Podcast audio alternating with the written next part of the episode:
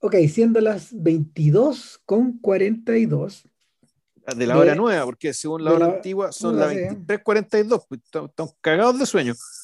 No, yo no. Ah. Así que este podcast va a salir, por mi parte al menos. Va a durar media hora y, después voy a quedar hablando una hora yo.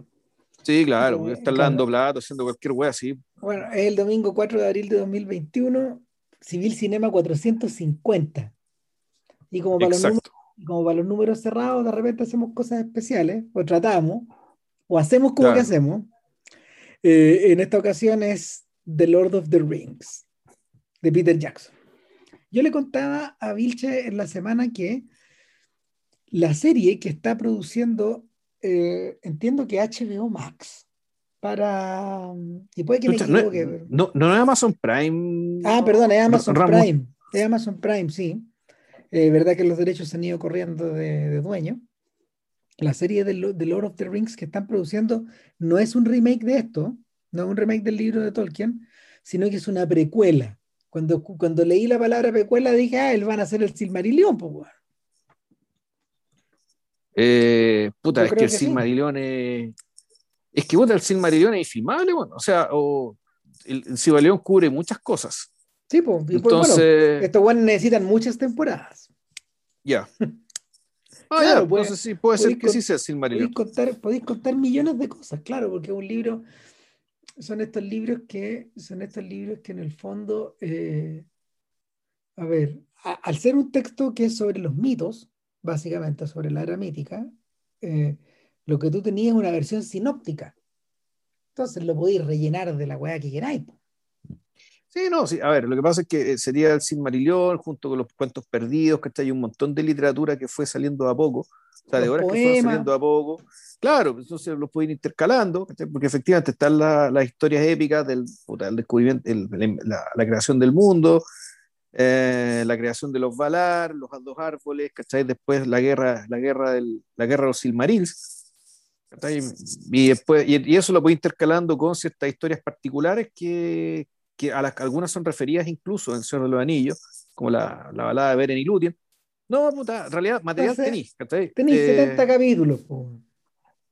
Pero no sé si tenga sentido, o sea, si estos buenos pretenden hacer un Game of Thrones, ¿cachai? Eh, Eso es, po. Ah, la puta. Ya.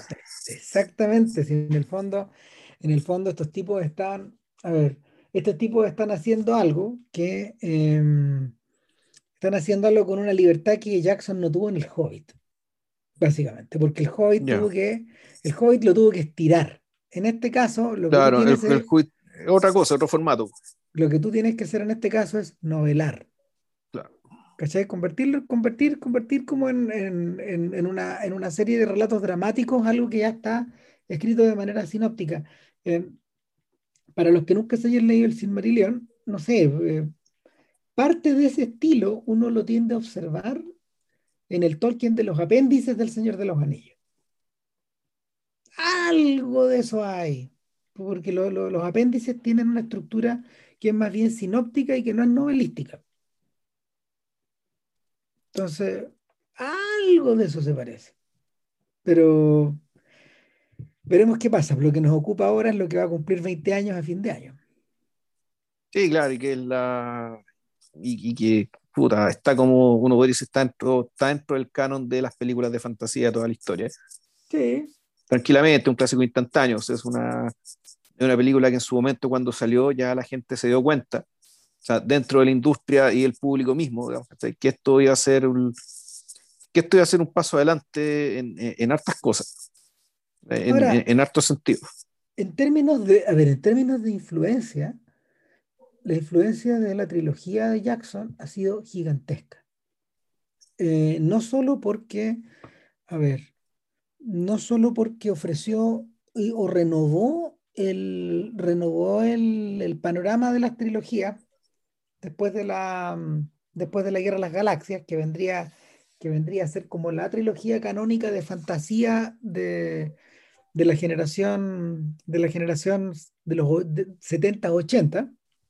Estamos hablando de la primera, en el fondo, la que importa, en términos como en términos de en términos de relación con esta sino que al mismo tiempo eh,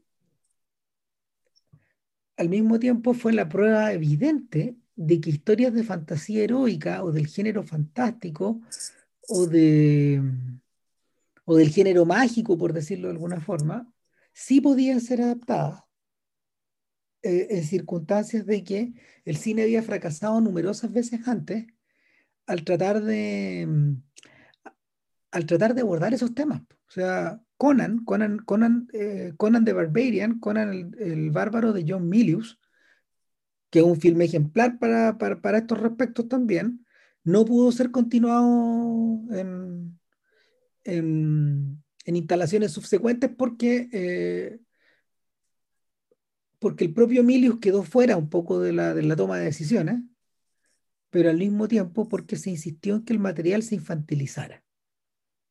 O sea, cuando uno, cuando uno ve Conan the Destroyer, por ejemplo, no tiene nada que ver con la, con la película anterior. Y menos, eh, menos, el, menos la adaptación de Red Sonja, del cómic de Frank Thorne.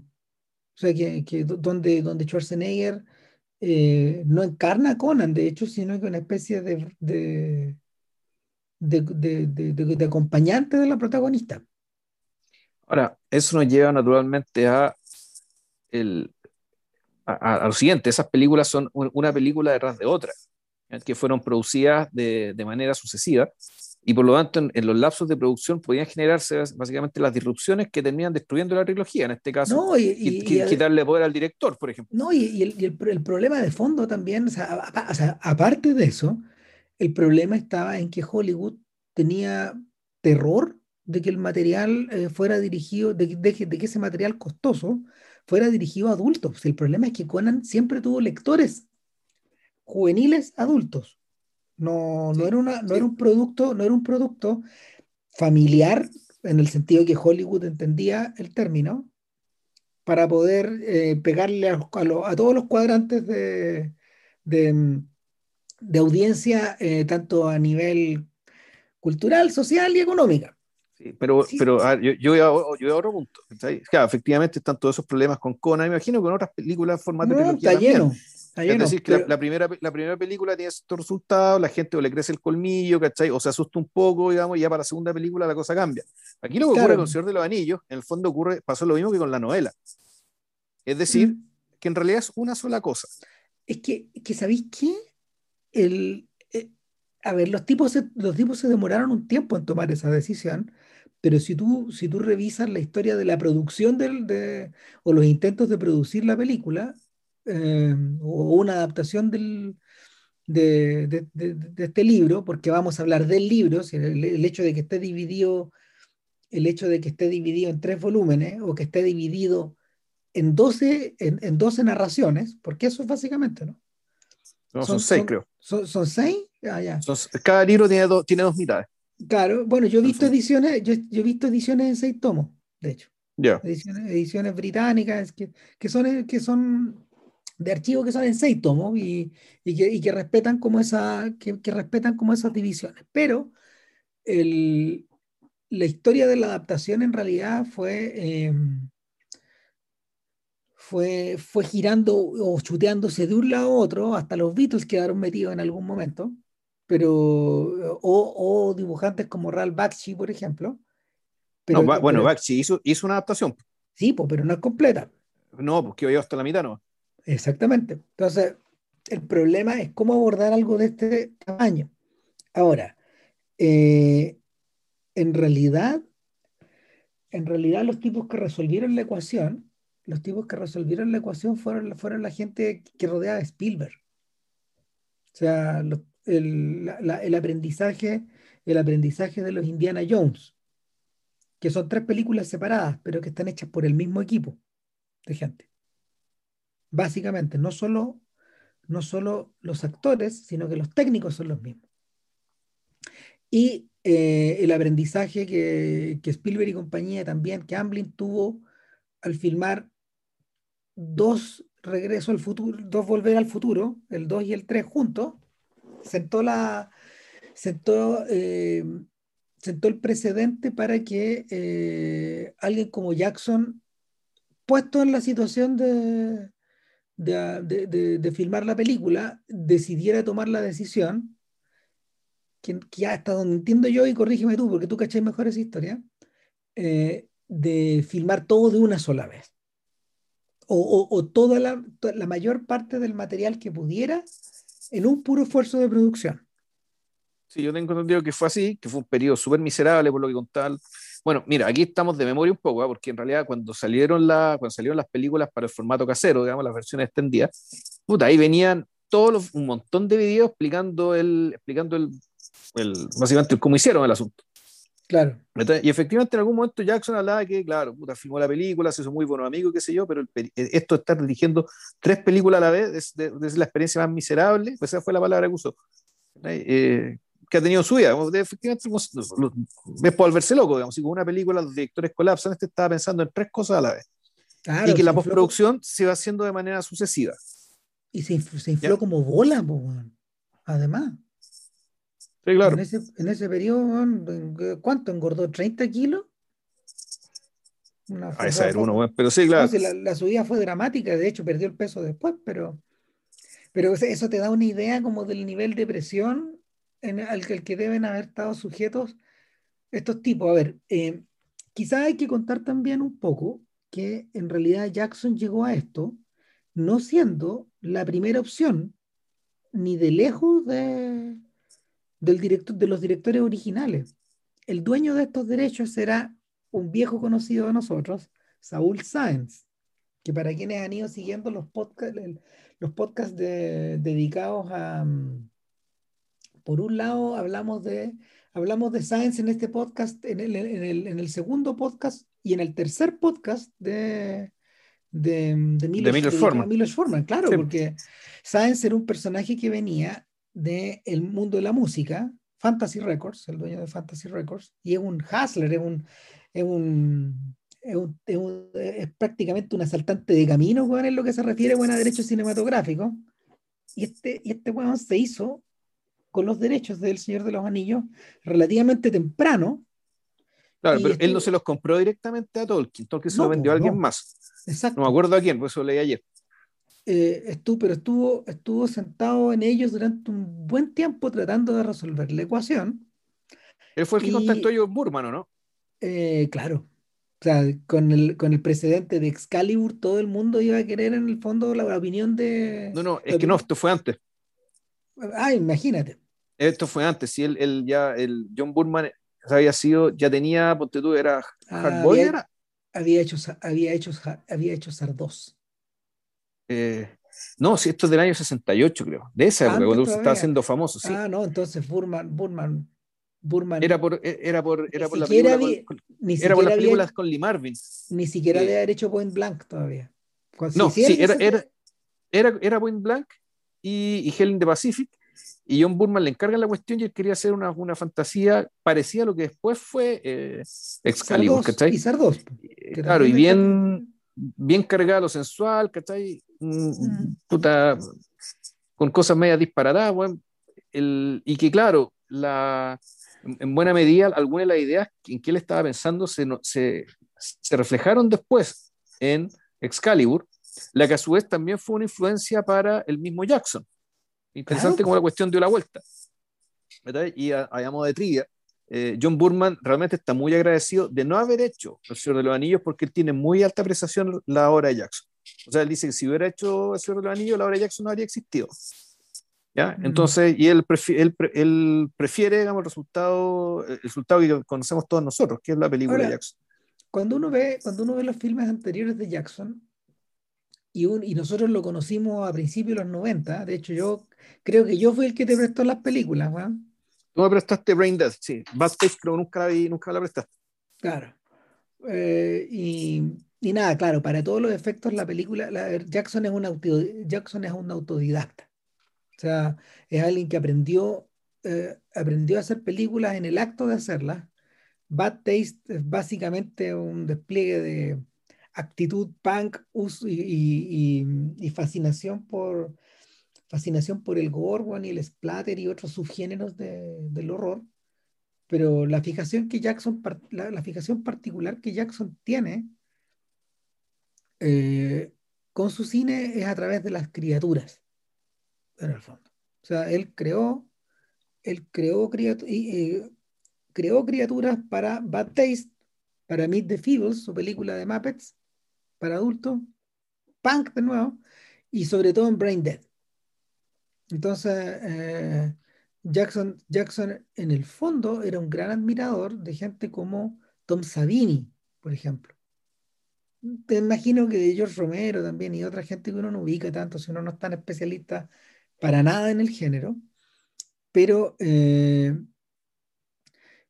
estos, estos americanos en el fondo que, que, estiraron, que, estiraron la, que estiraron las capacidades del látex, valga la ironía, eh, hasta, hasta el límite en los años 70 y los 80, sobre todo gente como Rick Baker, por ejemplo, la que todos le den mucho, digamos, el creador de, el creador de, la segunda, de la segunda camada de los Gremlins, eh, y de cuánta otra película de terror excelente se, se, haya hecho, entre ellas El hombre lobo americano en Londres, por ejemplo.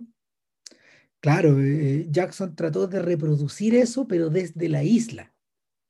O sea, él se asumió desde el principio como un cineasta desde los márgenes.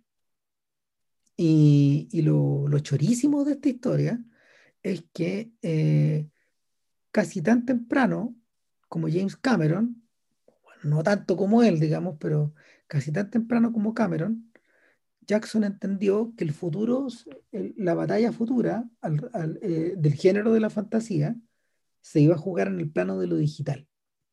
Entonces, eh, apostó por crear desde el margen su propia compañía de efectos especiales, WITA, basada en Nueva Zelanda.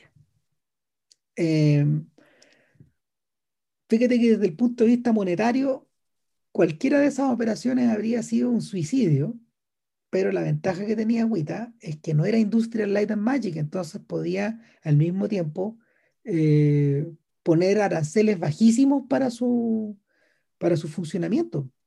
Además que también fue beneficiada de, eh, de una suerte de círculo virtuoso que se abre a mediados de los 90, y es que Hollywood, en su intento por rebajar costos, comenzó a levantar equivalentes de los grandes, de los, de los grandes eh, galpones de estudios que existían en Gran Bretaña, pero en Australia.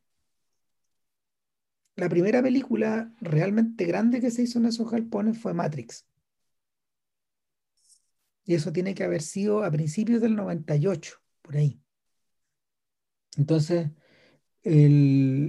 los tipos que empezaron a filmar en Australia, evidentemente podían recurrir ahora a hacer sus efectos especiales en Nueva Zelanda, al lado, Y el, primer momento donde Jackson prueba eso, prueba esos músculos y ese software que, y el hardware que creó para, para poder, eh, para poder un poco imitar o seguir los pasos a Cameron fue en The Frighteners, que es una película de mm, segunda mitad de los 90, 96, ponte tú, con Michael, Michael Fox. ¿Y Heavenly Critters de cuándo es? Eh, es posterior. Ya. Es posterior. O sea, el, a ver, deja mirar al tiro, porque... El, Yo tengo mis dudas, pero eh, a ver, veamos. Aquí tengo abierto. Mira, ah, no, Heavenly Creatures es del 94, tienes toda la razón. Pero The, Frighten, Frighteners es del 96. Sí, porque es, que, porque es que en, bueno, Heavenly Creatures también tiene unos efectos brillantemente bien hechos. Pero no son de él. No son de él, eh, pero ojo, esa es, la, esa es, la, película por la cual este tipo empieza a ser tomado realmente en serio. ¿eh? En, en, puta, en, en, Jackson, digamos, que pese a que sus películas eran muy divertidas, muy choras y qué sé yo, en Nueva Zelanda no era un sujeto del cual estuvieran particularmente orgullosos, digamos, por las películas que hacía. Eh, en cambio, claro, fue con, con Criaturas Celestiales, Heavenly Creatures, que por lo demás lanzó la carrera de Kate Winslet y de Melanie Linsky, de ambas. Y, y, se y, también se consolidó él como un director, entre comillas, serio. Mm. entendiendo, digamos, que lo que quiere decir eso, es decir, que eh, que es capaz de hacer películas más allá del nicho, más allá del antro, porque uno podría decir que efectivamente que Brain Dead y Bad Taste, digamos, todas esas son películas para el antro. Mira, eh, en cambio, Heavenly Creatures efectivamente da, un paso, ¿cachai? Y además, y otra cosa interesante, sale del mundo masculino. Es que eso te iba a decir, porque en realidad, en realidad, esta película, el autor de esta película, la autora de esta película es la esposa de Jackson, la pareja de Jackson, porque no están casados. Frank Walsh. claro, ella es la de la idea de hacer esta película. O sea, eh, Walsh había sido colaboradora de, Jackson desde los días de Meet the Feebles. O sea, ella está metida, en, está imbuida del mundo de, de nuestro personaje hace un montón de rato, digamos. Pero, pero el, la, la, persona clave, la persona clave de, e, e, e, en, este, en, este, proceso que lo lleva hasta filmar El Señor de los Anillos es, es Walsh. Es Walsh. Y, ella, ella coescribió y bueno, produjeron, este, produjeron esta película que generó nominaciones al Oscar, Y, y, claro, y, lo sacó del margen a este weón y se lo llevó a Hollywood. Entonces, cuando hace, cuando hace The Frighteners en Hollywood, Michael Fox y todo el cuento, claro. Apuesta por hacerlo in-house. Y claro, The Frighteners es una historia que entiendo que existe una, parece que existe un corte del director, yo he visto escenas descartadas y, y The Frighteners es una película que fue muy recortada, no, no, no llegó con toda, no, no llegaba ni de, ni de lejos con la posibilidad de, de, de, poder mandarse solo y claro, cuando uno ve la película, no sé si tú la viste, la he vuelto a ver. No. Eh, no, The Frighteners es una película que es muy divertida, es un cuento de fantasmas muy desbocado, donde efectivamente eh, es, una suerte de, es una suerte de, mm, fíjate que es una suerte como de puesta al día de la idea que está detrás de los casos fantasmas. Ya. Eh, porque, porque nuestro personaje, él puede ver a, él puede ver a estos fantasmas. Eh, él es una especie de medium. Él circula por los dos mundos.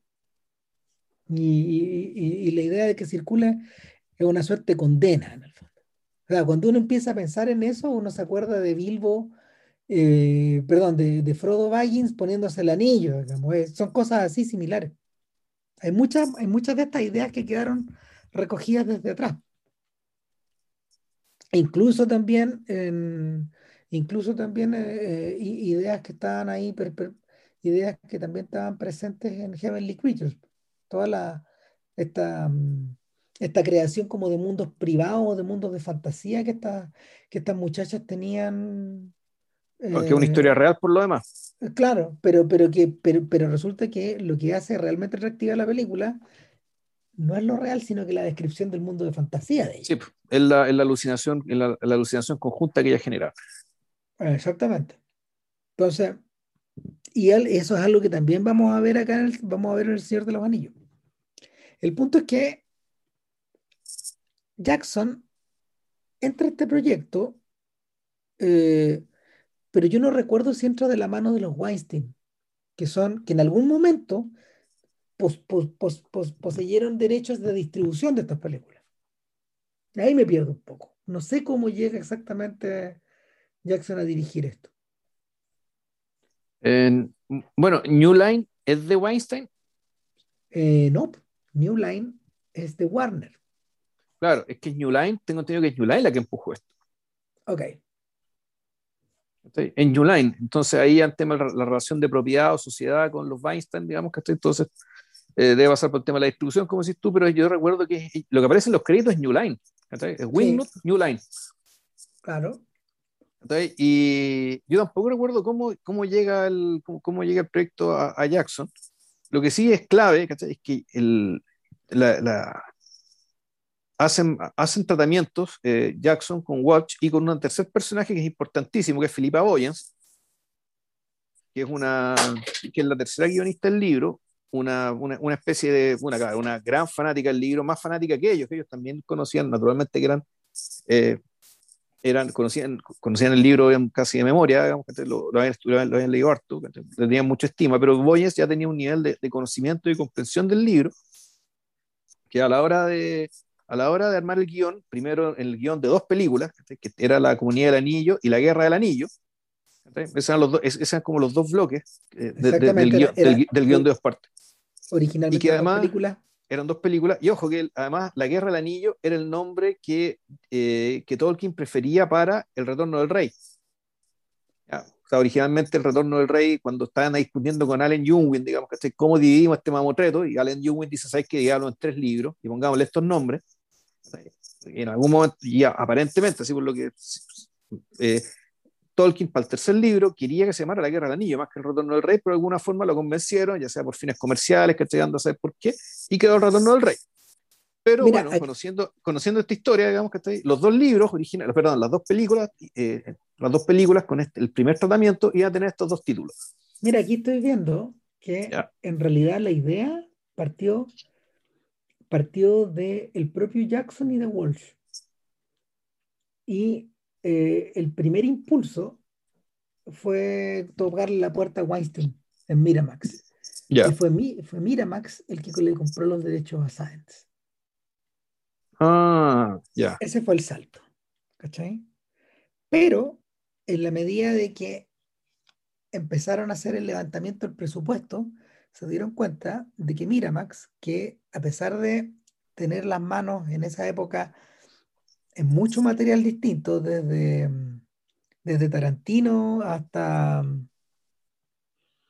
¿cómo se llama? Hasta las películas de Clerks. ¿Cómo se llama el director de Clerks? Eh, eh, uh, Kevin Smith. Hasta Kevin Smith, a varios ganadores del Oscar, eh, varias distribuciones de películas de mejor película extranjera, etc. Miramax siempre fue una operación más bien pequeña. Entonces, ahí es donde ellos se aliaron con... Con New Line. Eh, se, aliaron con New Line, pero básicamente lo que hicieron fue eh, retener parte, retener parte del crédito y dejar que, dejar que New Line se, se hiciera cargo. el personaje aquí es Robert Shea. Robert Shea es un sujeto bastante importante en el, en el, en el desarrollo como de esta línea paralela de Warner Brothers. New Line producía, por ejemplo, filmes de horror, producía películas de acción, producía también, eh, producía también una buena cantidad de películas de, de, Oscar. De hecho, New Line, por ejemplo, eh, es, la que, es, la que alimentó la carrera de, de Paul Thomas Anderson en sus primeras tres, cuatro películas. O sea, el, el, en, ese sentido, Jackson tuvo suerte porque cayó en un brazo de Warner que estaba focalizado y que entendía las necesidades de un proyecto como este, las necesidades creativas de un proyecto como este. Entonces, el, el asunto es que la Jackson se enriela, Jackson se enriela en esta producción en desde 1997 más o menos, queda enchufado ahí. Y poco tiempo después, eh, la noticia se supo y de hecho empezamos a esperar, pues, ¿no te acordáis? Sí, claro. Entonces esperamos y esperamos y esperamos y... no, y no solo eso, sino que uno, eh, yo encontraba con gente que con buena razón decía, oye, pero Peter Jackson va a ser el Señor de los Anillos, pero qué sacrilegio es este. No, no, no tengo ninguna fe. Decía la gente. Yo les decía, ¿sabéis qué? yo ya esto es Henry Critters, que entonces yo le decía, ¿saben, cabrón? No, este tipo es capaz. Yo me, puedo jactar, me puedo jactar de eso, digamos, Que en algún momento ante el escepticismo, digamos, respecto a la película, yo, yo le ponía ficha. Decía, no, aquí, aquí algo bueno puede salir. Y, y hasta que, bueno. Entre medio, entre medio pasaron otras cosas. Entre medio, eh, mientras Jackson producía esto, se empezaron a mover dos relojes eh, en, paralelo. Uno de ellos era la segunda trilogía de Lucas. Y Lucas llegaba, Lucas llegaba con un approach similar, pero no parecido, pero no igual. Lo que, lo que decía Lucas era que en el fondo eh, él, iba, él iba a construir una, una cadena de producción que lo llevara paulatinamente a hacer las tres películas con el mismo equipo, otra vez, técnico y con el mismo equipo de, con el mismo equipo actoral, pero la diferencia es que él lo iba a hacer en digital, directo al digital. O sea, eh, Lucas estaba confiando, Lucas estaba confiando en se entregó a otras lógicas. No solo iba a hacer efectos digitales, sino que iba a filmar una película eh, en imagen digital nativa, todo lo que pudiera. ¿Cachai? Y en paralelo al corazón de Warner Brothers, estaba moviéndose los hilos para ver si Spielberg o no tomaba el proyecto de Harry Potter. De Harry Potter, exacto. Claro, todo esto en paralelo. Ahora, ¿por qué lo menciono? Porque resulta que es de, es de, estas, tres, de estas tres cadenas de producción, que en el caso de Harry Potter no eran rodajes non-stop, pero eran rodajes todos los años. Todos los años hacía una película, básicamente. Pero no se eso sí, no se estrenaban todos los años. No, pues, se demoraron las siete, las ocho películas salieron más o menos diez años, sí, Juan. Más o, más o menos, pero, pero al principio, de hecho, eran año por año, de hecho. Sí. Y, eso estaban obligados a hacerlo así porque tenían que atrapar el proceso de crecimiento de los niños de una manera. De los actores. Exacto, los niños actores. Había una tremenda presión sobre cómo se armaban esta, esta lógica. Entonces, estas, estas tres producciones bebieron, bebieron cada una de la otra, de, de, todo lo que todo lo que el fondo se podían compartir, pero lo otro que pasó es que de estas tres emerge toda la, toda la lógica contemporánea de hacer filmes en secuelas, de fantasía, o, en mundos, o en mundos, claro. En, universos, claro. y bueno, con una gran cantidad de efectos especiales. De estas tres emergen todas las otras. Ahora, interesantemente, eh, interesantemente, eh, la serie Harry Potter y eh, la serie Harry Potter por ejemplo, influenció, influenció a películas tan diversas como Crepúsculo, como Divergente o Los Juegos del Hambre, en el sentido de que se trataba de historias que seguían a personajes que eran básicamente juveniles o que provenían de la literatura juvenil. La Guerra de las Galaxias, eh, de alguna manera, em, de alguna manera sentó un poco las bases, eh, ya no en términos como creativos, ni en términos, ni en términos como de, del desarrollo de la historia, sino en términos técnicos. De aquí para adelante, eh, todo sería en digital. Lucas tenía razón, Lucas tenía razón, y de hecho la manera en que hoy día están filmando el Mandaloriano es más fascinante todavía. Esa te la cuento después, digamos, pero el Mandaloriano ya no está filmado con pantallas verdes de fondo. Está filmado en estudios, está filmado en estudios circulares que tienen imágenes panorámicas retroproyectadas, con, filmadas con anticipación, de manera que si tú, tú haces ingresar a, los actores a estos estudios circulares, a estos, estos, a estos sets circulares, y se prenden las pantallas y ellos ya están insertos en el, en esta, mm, en esta especie como de, de, proyección en 360. Entonces ellos ven su entorno y además el entorno es filmado con ellos simultáneamente. Sí, y, y, se funden con el entorno, porque recibe, el entorno recibe la misma luz, está controlado, la luz que ellos reciben y la luz que va cambiando en el entorno eh, están controladas por, la misma, por, los mismos, por los mismos algoritmos. Entonces, y por las mismas combinaciones de, luces que se suben y se bajan, de acuerdo a eso. Entonces, la, ilusión, es, la ilusión es total. Es la cagada, como filman ahora estos jóvenes. Entonces, Lucas tenía razón en ese aspecto, pero el que ganó la batalla narrativa finalmente fue, fue Jackson. Y eso es lo que hace, eso es lo que hace estas películas tan importantes al final. Porque... por lo demás, de, eh, también al poco tiempo empezaron a salir películas de muchas películas de fantasía. De partida las Narnia, los Eragon, mm. y empezaron a aparecer, aparecer, aparecer, digamos, de manera bien parasitaria, eh, digámoslo. Eh, Narnia, la, la uno de Narnia eh, le fue muy bien, pero claramente la, la benzina se, se, se, agotó rápido. Claro. en realidad no había mucho. a todas se le agotó bastante rápido. O sea, y de hecho, por desgracia, se agotó de tal suerte que algunas producciones, por ejemplo, que eran bastante decentes, como, como La leyenda de los guardianes, que probablemente es la mejor hueá que haya hecho Zack Snyder, o, em, o me, recuerdo también esta cosa como de los relojes, clocks no sé cuánto, que seguramente ustedes se acordarán mejor que yo, que tampoco era nada de mala, y eh, probablemente la joya, la joya de todos estos parásitos Beowulf de Robert Zemeckis, que está, que está hecha mirando hacia allá y que, es de podcast. Yo, todavía encuentro que Beowulf es de podcast. Habría que echarle una mirada.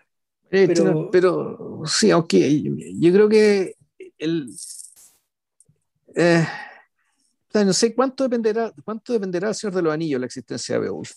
Eh, sí, depende. Me tengo mis dudas. Es que pero es que no se les habría ocurrido antes, pues, ¿cómo financiáis eso? Ya. ¿Cachai? O sea, de hecho, yo creo que el único producto que no, el único producto de toda esta cerro de cosas, los únicos productos no parasitarios, a la larga, serían eh, las películas de Zack Snyder, que son concebidas en este aroma de Gotterdamerum que tiene el Señor Anillo, del Señor de los Anillos, eh, los filmes de los Vengadores, que son primos distantes, pero que, son películas que están hechas con esa lógica de, con esa lógica de unidad entre una película y otra, y por supuesto que Game of Thrones. Ah, no, Game of Thrones es el, el en el fondo, claro, están apelando un poco al mismo público, pero eh, y extendiéndolo. Están en el fondo haciendo la versión adulta de. Entonces, eso, pero eso, me llama la atención respecto a lo que conversamos al principio, acerca de si es que el, pretenden hacer de Silmarillion una especie de Game of Thrones que está de Amazon. Raro. Eh, puta, es extraño, porque el, el, Silmarillion en realidad es puro heroísmo, muy poca sordidez, eh, y, es, heroísmo realmente mítico, es decir, estamos hablando de un mundo donde, lo, donde, eh, donde todo está divinizado, donde, donde tú, tú, lees eso y parece está todo como cubierto de una luz que el tiempo borró. El Señor de los Anillos supuestamente lo que te cuenta es, es, la, es la, desaparición de esos últimos, de ese, de ese último vínculo, digamos, con la luz inicial, con la luz original, que estaba sobre... Claro, y, no, y, es una luz que es, que es propia de los personajes que fueron creados directamente por los, por los dioses, digamos, y que de cierta medida participaban de, de sus cualidades y participaban de, eh, participaban o de su inmortalidad, o de su sabiduría, o de una belleza esplendorosa, digamos, Que la, que la cuestión estaba por todas partes y que, claro, y el Señor de los Anillos tú lo que ves es que eso se está acabando. Entonces, uno, uno viendo, uno, perdón, y uno leyendo sin Silmarillion, tú decís, eh, y comparando con el Señor de los Anillos, tú decís, esto es infilmable, esto es infilmable, esto es infilmable. Eh, pero bueno, puede ser que no lo sea, efectivamente hagan flor de serie, no lo sabemos, está por verse. Claro, dos cosas al respecto. El problema, el problema de los hijos del Señor de los Anillos terminó alcanzando incluso a Jackson. Que, que... O sea, Jackson lo obligaron, lo pusieron una camisa de fuerza para hacer el Hobbit, hacer prácticamente un remake del Señor de los Anillos. O sea, eh, lo, lo, obligaron a convertir una, que era, que era bien lamentable, que nosotros vimos la primera película y, la, y comentamos en el podcast, ahí, porque no tanto por la película misma, sino por la novedad de los 48 FPS, que en el fondo el que se obtiene con, el, con las 48 frames o 48 cuadros por segundo, en vez de los 24 típicos del cine. Y la conclusión a la que llegábamos es que, era que no, yo al menos yo no tenía la impresión de que se ganara mucho, más bien al revés, la, película se veía acelerada y ciertos momentos se veían incluso ridículos. Eh, Jackson se equivocó ahí. Porque... O sea, se equivocó haciendo la, película. Bueno, eso es el tema técnico, digamos, del soporte. En términos de la, de la, película completa, efectivamente lo obligaron a hacer un remake. Lo obligaron a inflar, a convertir en una película de tres horas, algo que pues, valía para hacer dos películas o para una miniserie cortita, y convirtiendo todo en épico. Bueno, Jackson, Jackson quedó un poco atrapado porque el gigantismo del Señor de los Anillos le permitió hacer King Kong, otra película, otra película hipertrofiada. No es mala, pero no es buena tampoco. No, harto sentimiento, igual da jugó la película. Pero bueno. o sea, lo que pasa es que, claro, pero un filme, es un filme, es un filme de cinéfilo, pero que al mismo tiempo recae en los peores, los peores vicios de, las, de las producciones gringas de la época. Y después de eso, después de eso, eh, le permitieron volver, le permitieron achicarse y hacer The Lovely Bones, que también es una película cuestionable. No, yo esa ni siquiera la he visto. Entonces, el Jackson, Jackson en, cierto, en, esa medida, Jackson está en deuda con New Line y con Warner. Y, y, cuando el proyecto, eh, el proyecto de hacer otra vez dos películas en torno al Hobbit se va de las manos de Guillermo del Toro, que no tiene la suficiente muñeca y agencia para, poder imponerse. Sí, no, y eh, además que pasó otra cosa entre medio. Jackson, que era productor, quedó como, quedó como director por default. No, no, y además pasó, e, ese, ahí también se produjo, se produjo entre medio el cagazo de la crisis subprime, que tuvo algún tipo de incidencia en, en, la, el tema de la película. Creo que se atrasaron con la, con la producción. Y, y, el toro no pudo seguir. Pero esa fue la razón, era porque la película se alargó, se alargó, se alargó, porque nadie tenía plata, estaba la cagada en Estados Unidos, estaba cayendo todo a pedazos. Y del toro no, podía, no pudo seguir esperando, porque la, la, producción se demoraba, se demoraba, se demoraba, y, del toro tuvo que renunciar. Y ahí se tuvo que hacer cargo Jackson.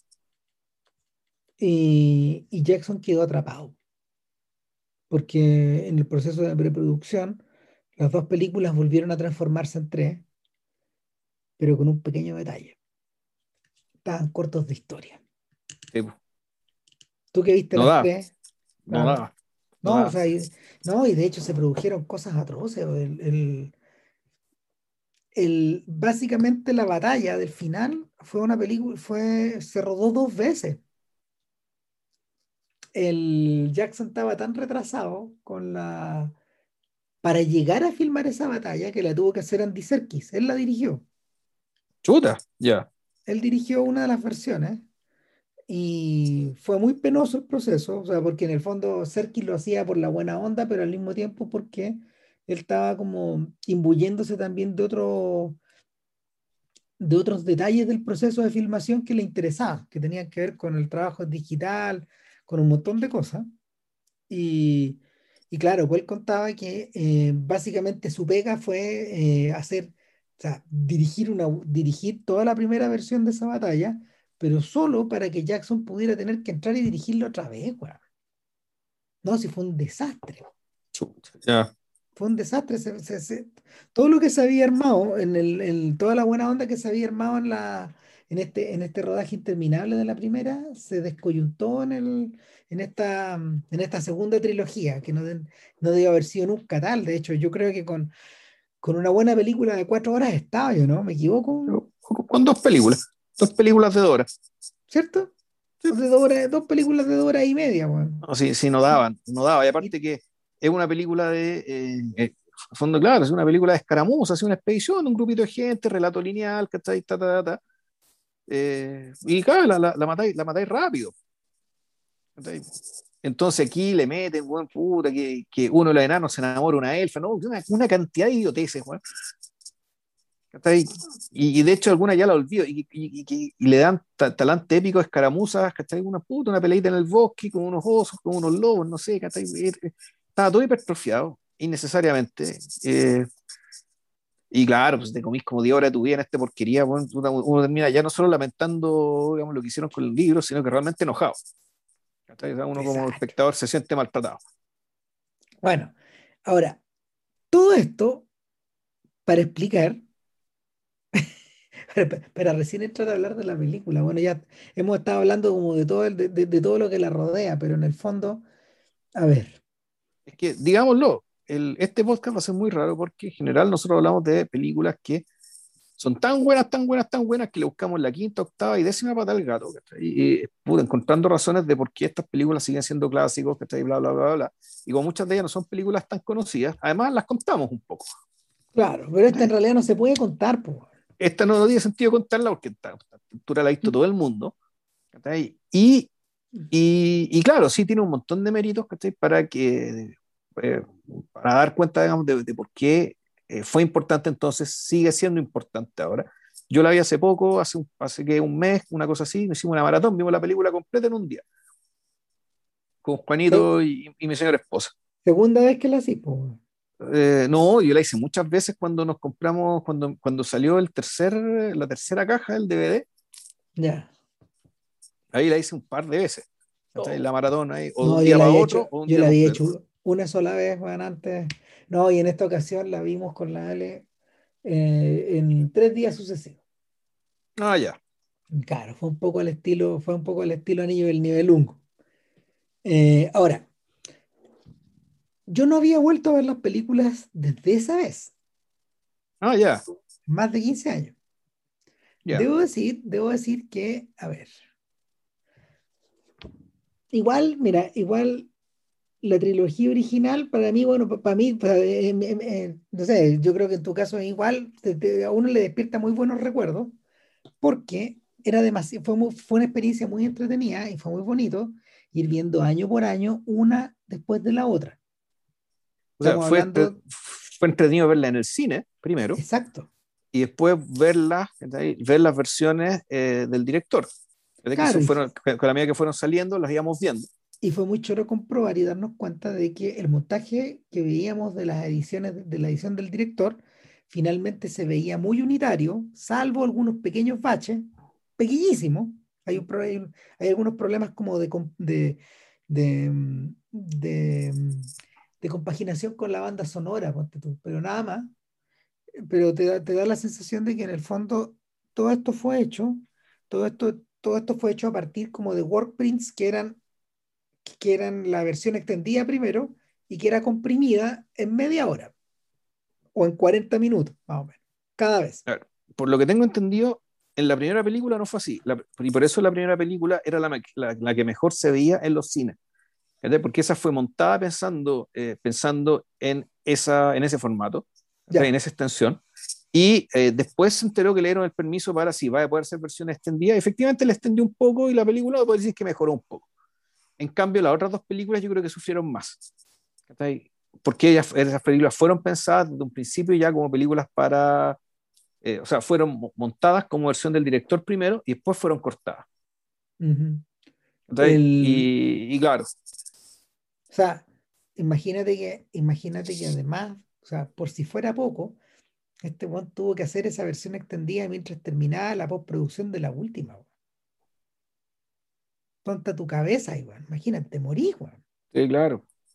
Eh, ahora, el, lo otro que uno puede decir es que en la medida de que las íbamos viendo año por año, las características de cada adaptación y de cada tomo eh, iban, iban, iban mutando y los filmes, los filmes, en la medida que eran proyectados con la distancia de un año, adquirían caracteres distintos y, tenían códigos de color distintos Em, énfasis sonoros distintos eh, e incluso yo diría que eh,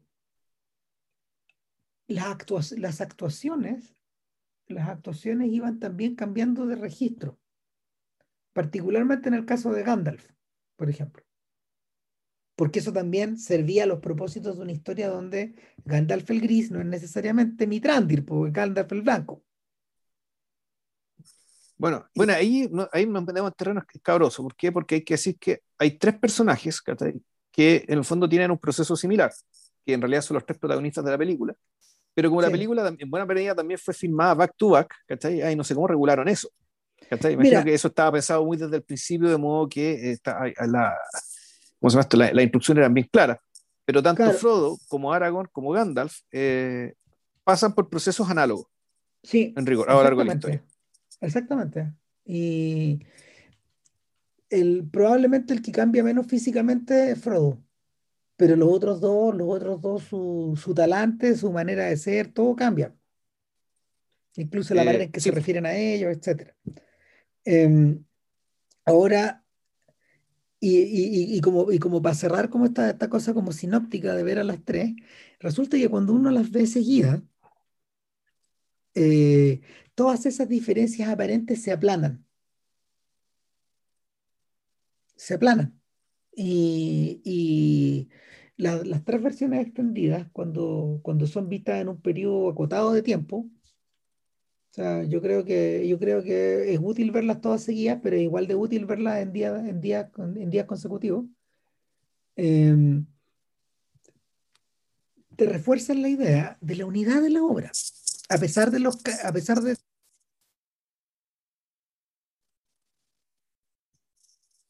¿Aló? que se usan, etcétera, aún así eh, estamos hablando de una pura cosa de 686 minutos. De 686 minutos que en el fondo son... 11 horas. Claro, 11 horas y media que, que corren en, que corren que corren de una manera complementaria. O sea, me fíjate que cuando yo vi, cuando las vi seguidas, no se me produjo esta sensación tan intensa como, la, como cuando las vi ahora. Ahora se me reforzó esa, idea en la cabeza. Y total que el total que la, la, la idea de que estáis, la idea de que estáis viendo algo parecido a la ¿cómo se llama? a este drama unitario al que aspiraba Wagner con el, con el, con el niño del nivel ungo como que se refuerza un poco.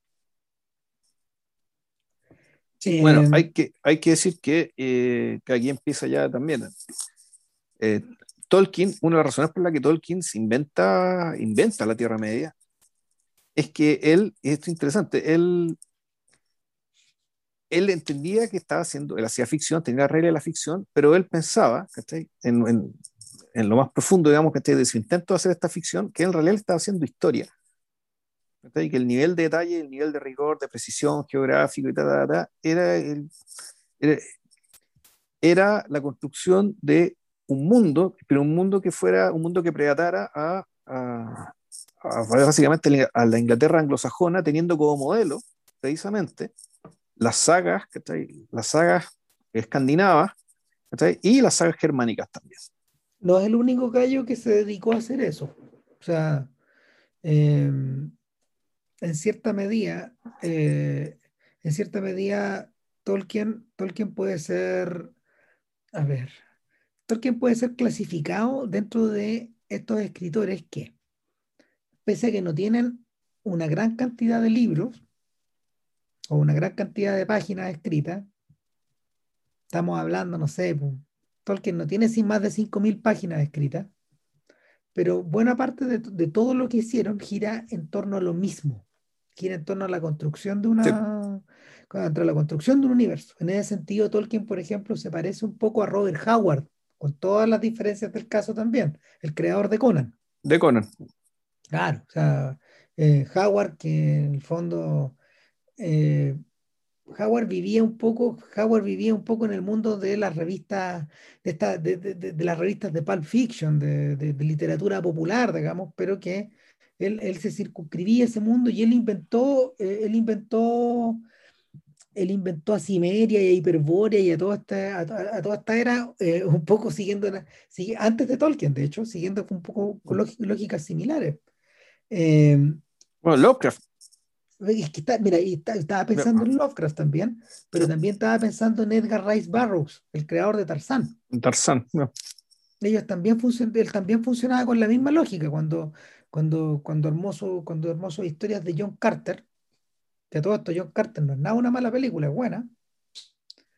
Eh, cuando, cuando, estos gallos armaron eh, cuando, cuando estos gallos armaron esos mundos, estaban pensando también en claves históricas. Son gente que en el fondo crea entelequias re complejas, eh, pero probablemente ninguno trabajó esto al nivel que Tolkien lo hizo.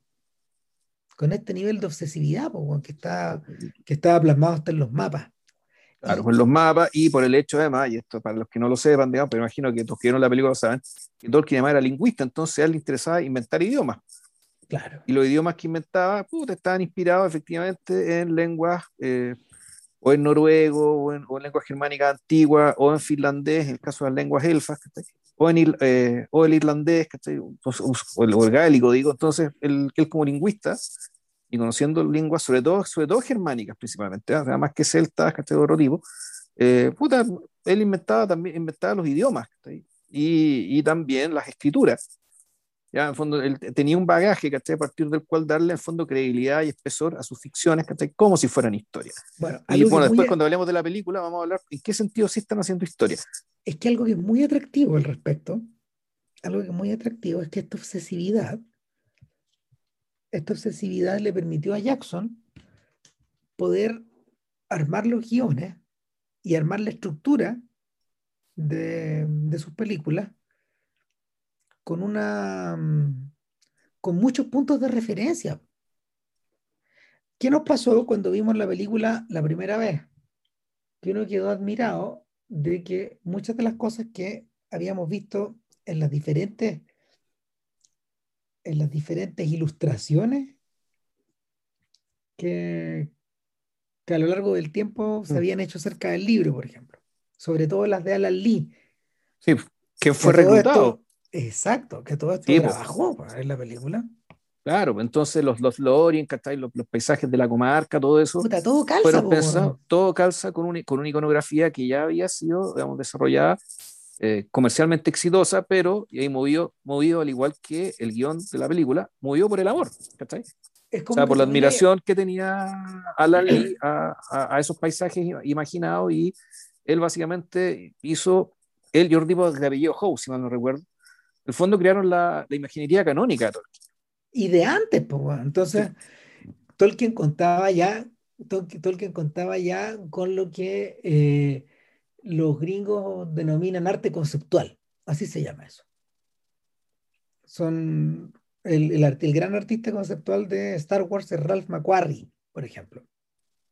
los libros más bellos que se han editado de Star Wars son los libros de ilustraciones conceptuales de Ralph McQuarrie. Ya. Son, son como mil páginas en total, de pinturas. Son pinturas, ¿cachai? Entonces, eh, el, el la, cantidad de iconografía que había, que, precedía a la película, le permitió a la película, por un lado, dar la sensación de mundo habitado y de una manera bien intensa y bien densa, y por otro lado, eh, por otro lado, contar desde, desde, desde, ese momento con el concurso de no solo de eh, no solo, no solo de los fans que estaban metidos en esto, sino también de gente admiradora más casual como uno, porque no sé, pues, tú, tú, tú calificáis como un lector, como, como un lector, eh, como un lector del Señor de los Anillos, que es más bien aplicado, pues, yo era un lector casual del Señor de los Anillos. Y aún así, eh, eh, al lector casual le impacta exponerse ante este mundo que, que emerge que emerge como en flor. Claro, y que uno que ni siquiera, y, y uno, uno esos libros ni siquiera porque tenía los libros, sino que era porque uno cuando iba a las librerías te encontraba con esos libros. Sí. O sea, eso daba vuelta. Entonces, la, o en las portadas de los libros que te encontráis con esa imaginería, esa imaginería ya estaba. Entonces, ahí, bueno, em, empiezan ya la jugada, uno puede, uno puede decir que una de las claves del éxito del libro es precisamente ese, es saber reclutar a los fans del libro desde, por distintas maneras. Una a través de efectivamente el reconocimiento visual, de ser fieles al concepto que ya existía. Eh, en, e, en, ese, en, ese, sentido, perdón, en ese sentido, Jackson no está tratando de inventar la rueda, de una película que para todos los efectos de, eh, la, de la imaginería asociada a la saga, es más bien, está más bien del lado de la ortodoxia. Claro, no, así la, no así la versión de, Bas, de, de por ejemplo. No, no, porque, porque eh, es un hijo de los 60, él está, él está en la lógica del Señor de los Anillos lisérgico de los 60, de, de, que, consumieron, que consumieron los americanos y los británicos eh, expuestos a la cultura hippie. Entonces, y que fue en esa clave en que se lo propusieron a los Beatles, que los Beatles fueron a, fueron, se aparecieron en la casa de Kubrick a plantar el proyecto. Claro, son, son, son, son lectores del Señor de los Anillos como son consumidores del topo de Jodorowsky y de los cómics de Robert Crumb, un poco, eh, eh, todo flota, todo flota un poco a ese mismo nivel, además que también, claro, no sé, lo que se fumaban los hobbits evidentemente era interpretado como marihuana. Sí, claro.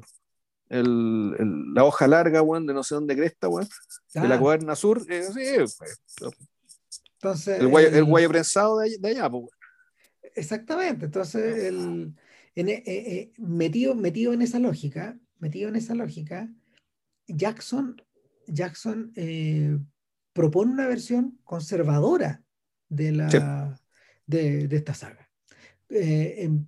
Pensando, yo creo, en que su versión no, va a estar anclada ni a un tiempo determinado, ni a una moda determinada, sino que aspira a ser la fijación de una, mm, de, una, de una manera de leer y de concebir el libro.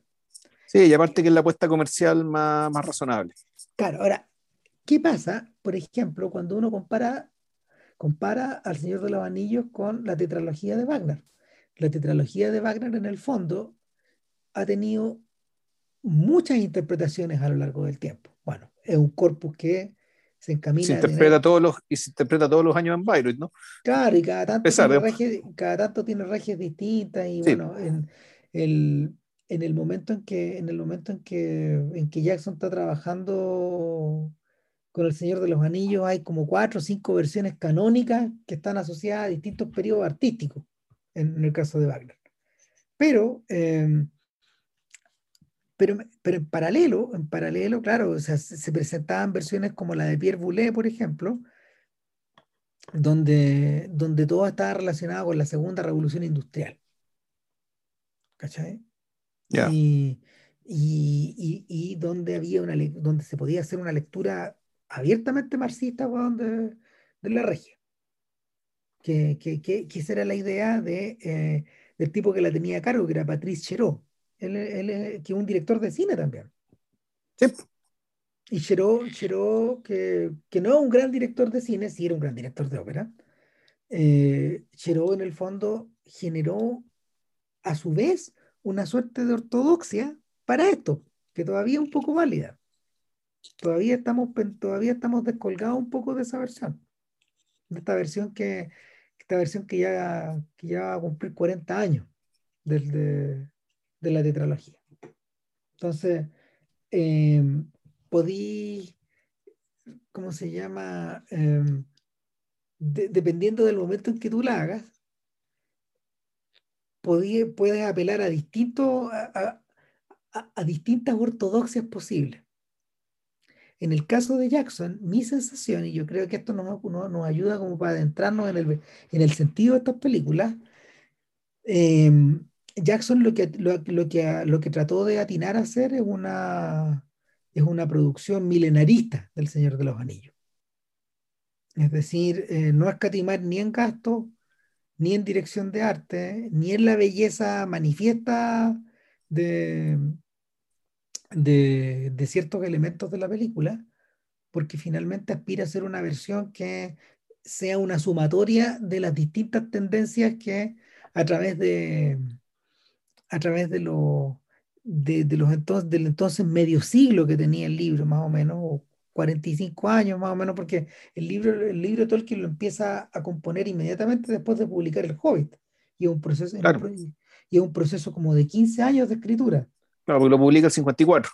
Claro, entonces eh, eh, Jackson, está, Jackson está lidiando con un producto que tiene medio siglo, pero cuya influencia en la iconografía del siglo XX era importante. Entonces, en ese sentido, eh, hacerlo, hacerlo estrenarlo en las puertas del 21, de alguna manera es una especie como de lectura de todo lo que viene anterior. Y, y, de, y, y es un intento por fijar, por fijar en la cabeza de estos espectadores esta, esta versión de los hechos, de alguna forma. Y, yo diría que triunfa, pues, si la, desde, la, desde, mira, desde, que, desde, que uno, desde que uno observa a Bilbo Baggins comenzar a escribir su libro, cual Tolkien, en los primeros instantes de la película, uno, uno, uno, uno, respira aliviado, bueno, se, me pasó, cuando, cuando, cuando vi el filme. Dije, oh demonios, esta guay está buena, O sea, vamos bien, partimos bien, weón. El, bueno, el punto es que, claro, eh, uno, sabe cómo empieza, nunca se sabe cómo termina. Sí, pero, pero efectivamente. No, pero, pero, pero, sabéis que está ahí en buenas manos, a eso voy. Sí, sí, no, pero a mí, para mí la cuestión ya tú se nota que parte bien ya desde, desde, desde la introducción con la voz de, eh, de, Kate Blanchett. Claro, de Kate Blanchett. Y eso fue escrito, este, y, esa introducción fue desde el primer tratamiento que hicieron con Philippa Boyens. De hecho, se lo redactó Philippa Boyens y habiendo pasado por la versión de las dos películas, pasando por la versión de las tres películas, eso siempre lo conservaron. O sea, siempre supieron que la película iba a empezar así. Con esta, con esta lectura de voz, en la pantalla en negro y el mundo, el mundo está cambiando. Como declaración inicial. Y que uno podría incluso decir que la, la película completa se trata de eso. Ojo, que de hecho es algo que se vuelve a repetir. Lo vuelven a repetir. Lo, The World is Changing es algo que, empieza, que, que, creo que lo vuelven a mencionar en, en el Retorno del Rey.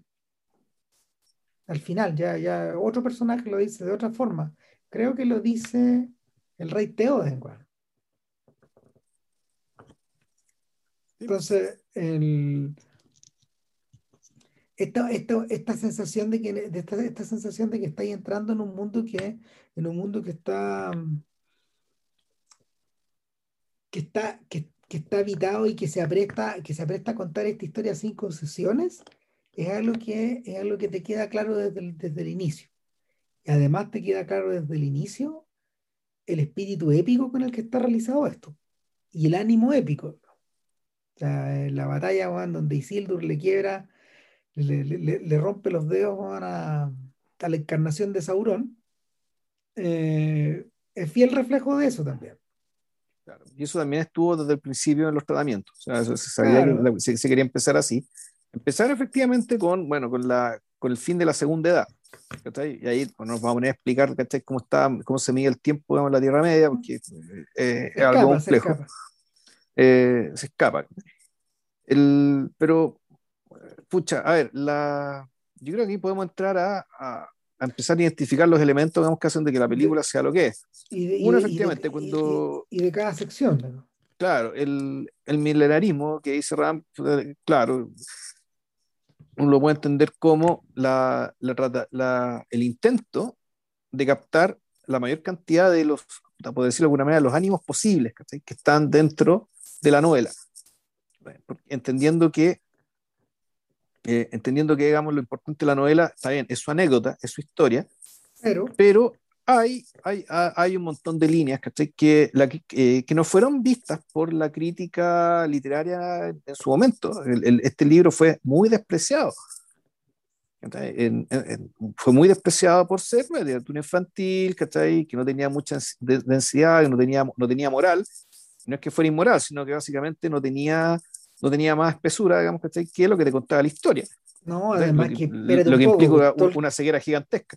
Tolkien en ese momento era considerado como el amigo de C.S. Lewis, ¿cachai? Como el amigo freak de C.S. Lewis. O sea, el, el, amigo lingüista. Eh, claro, el que tenía, el que tenía una obra, el que tenía una obra adulta, variada, eh, llena de intereses distintos, y en muchos géneros simultáneos era Luis. De hecho, si tú me apuras un poco, yo diría que en realidad el escritor más canónico desde, ese respecto es Luis todavía. Sin embargo, sin embargo, la, la, la, la, materia prima, la materia prima de la materia prima con, que la que Tolkien trabajó en, el, en este libro y que, que Mira, yo no leí, yo, al, contrario que varios de ustedes, yo leí este libro tarde. Yo, leí el, yo, el yo leí el libro el año, el, año anterior a la película. O sea, yo antes había leído El Hobbit y a mí El Hobbit me sigue gustando más que El Señor de los Anillos como libro. Me parece que, me parece que por, por la unidad de propósito que tiene El Hobbit, el estilo con el que está escrito y la, la elegancia con la que está escrita también, te revelan un personaje, o sea, te, revelan por un lado a un escritor excepcional, pero por otro lado un sujeto que eh, con, un, tremendo, con un tremendo abanico de recursos técnicos puede, puede crear un libro que es perfecto. Puede crear un libro que es modesto y es perfecto a la vez. Y, y El Señor de los Anillos es radicalmente distinto. O sea, posee un aliento novelístico largo. Es un libro que es disparejo, de hecho, eh, en comparación con el joven. Y, eh, pero al mismo tiempo es un libro extremadamente serio y extremadamente lúgubre y eh, cruzado, cruzado por una, por una ansiedad de pre y posguerra por, una, por, una necesidad de Segunda Guerra Mundial que, que tiñe toda la que tiñe toda la lectura de principio a fin y de hecho es particularmente es particularmente trabajoso para un lector neófito que en el fondo yo no, yo nunca he leído mucha fantasía ponte tú que es particularmente trabajoso para uno porque es un libro que es muy apagado eh, y sobre todo, sobre todo en el tránsito de eh, el final de la comunidad del anillo y buena parte de las dos torres.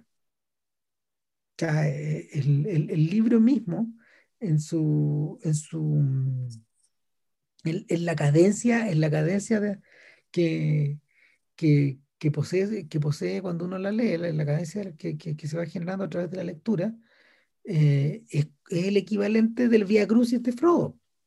Exige mucho del lector, bueno. Fíjate, no me acuerdo, yo, yo, yo, volví a leer los libros cuando salieron las películas en realidad, o sea, mm. también hace 20 años. Pero yo leí, yo leí estos libros en los años 90. Claro, tú leíste al principio, la el Minotauro. Minotauro, claro, las la ilustradas por Alan Lee. O sea, a principios de los 90, ¿cachai? Pues ahí lo leí por primera vez, después lo volví a leer cuando se las películas. Y efectivamente, la, el recuerdo que tengo cuando, cuando, cuando leí por segunda vez era básicamente un poco lo mismo. O sea, el, esto de la, la sensación de, de ser, empezó a ser una historia con, con, final feliz, digamos. Hay un ánimo increíblemente lúgubre. Severo. El, creo que Tolkien se refería al libro como amargo. Sí. su libro era un libro amargo. Y claro, y uno, al leerlo por segunda vez, uno también entiende por qué, digamos, y para dónde va. No, y, sobre todo, sobre todo cuando cambié de perspectiva. Te apuesto que si lo leyeras y ahora, desde, desde, tu perspectiva de cerca de los 50 años, Juan, tu visión y, de ser papá y todo eso, tu visión vuelve a cambiar, Juan. Se vería más severo todavía. Más amargo, no, seguro. Si más que más las fuerzas en cuestión ya, ya, ya fueron hechas a andar y son, y son imparables. Entonces, sí. eso, eso, no, no, no, hay, hay no hay vuelta. Y, el, y creo que esa, eh, esa severidad y esa amargura, que la película sí las recoge. Exactamente. yo creo que eso es lo que más nos sorprendió cuando vimos la película. De, porque por una parte, e, efectivamente está el tema ecológico, la, la, queja ecológica, que es una, una preocupación genuina de, de, Tolkien, de un Tolkien, una persona que eh, nació en el siglo XIX, en, 1892, que se crió en el campo, en, cerca de Birmingham, el campo de Inglaterra, porque también le tocó conocer digamos, las ciudades de la revolución industrial y la contaminación que implica, la contaminación y la destrucción que implica. Bueno, este bueno es de la generación, es de, dos generaciones posteriores a dos generaciones completas posteriores a Dickens, y Dickens que ya había, que, ya había visorado eso, este está viendo los resultados, está viendo las ciudades negras, po. Claro, la ciudad llena de polvo negro, digamos, y, y eso es lo que, y todas las escenas que, que, que fueron descritas en el libro y que te muestra Jackson acerca de las fraguas debajo de, debajo de, de Isengard, es eso, esa es su visión de la ciudad moderna. Claro, no es algo distinto a lo que avisó era Marx tampoco. Claro, es lo mismo, es lo mismo que vieron, digamos, que está ahí en, en Birmingham en Manchester o en, en la misma Londres. Bueno, era, era eso. El, y claro, y además al costo que efectivamente, de, al costo que implicaba pues, una destrucción natural, el, una, una, destrucción y degradación ambiental. ¿ya? Y, que es, dicho explícitamente por ciertos personajes, como, como Bárbara, acerca de cómo Saruman cambió su mente de madera por una mente de metal. ¿ya? Dicho tal cual.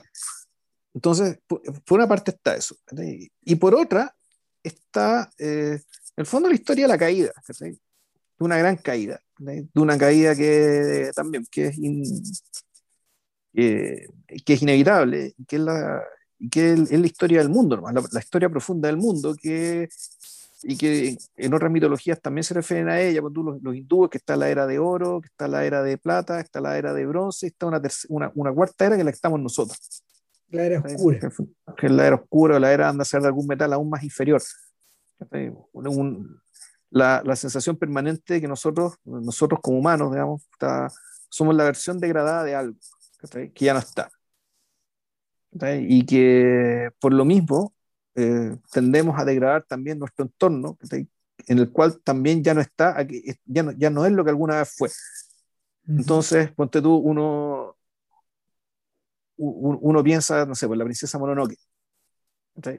Que la princesa Mononoke se trata precisamente de esa transición. Esta escena inolvidable cuando matan al ciervo del bosque. Y efectivamente el ciervo muere y todo se llena de verde, pero ese verde ya no es que no esté vivo, pero ese verde ya, ya no hay nadie que lo cuide.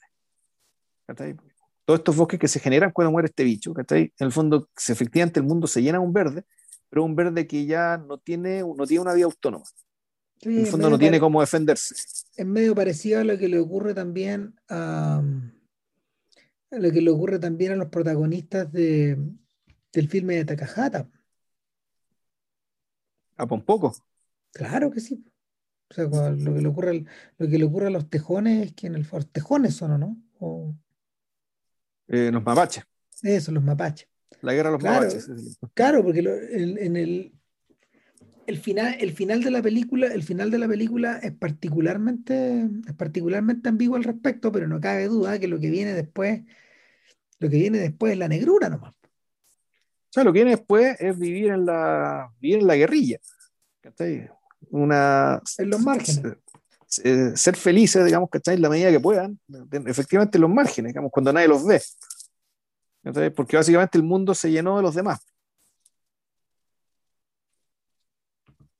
en ese sentido, en ese sentido, eh, este mundo, este mundo bajo amenaza, este mundo bajo amenaza, y sospechadamente, en al momento del estreno de la película, se mezcló sí o sí con el 11 de septiembre. Ah, chuta, ya. Cuando tú, cuando a mí me tocó reseñar las tres películas eh, para el diario en la medida que iban, en la medida que iban apareciendo.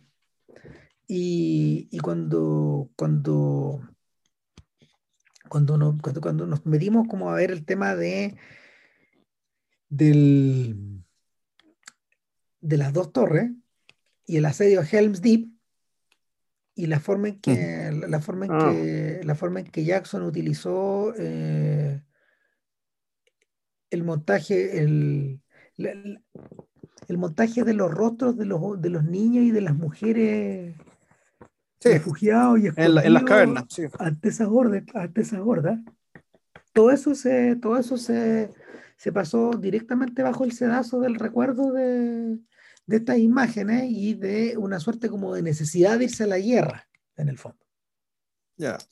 Y, y, los lectores, los, los, críticos de la época también lo interpretaron en esa, en esa lógica.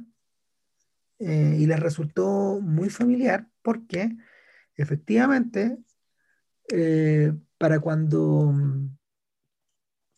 para cuando las dos torres se estrena a finales de 2002 eh, la sensación de que venía la guerra la segunda guerra del Golfo era indesmentible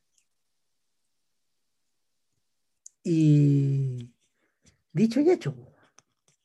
O sea, el, el, retorno del rey se estrenó, de hecho, en un escenario donde las tropas, donde las tropas aliadas, entre, entre comillas, muy entre comillas, estaban a las puertas de, de Bagdad. De Bagdad. Claro. Entonces, eh, es insoslayable que, que, que, la película también está unida a, a hechos de su tiempo.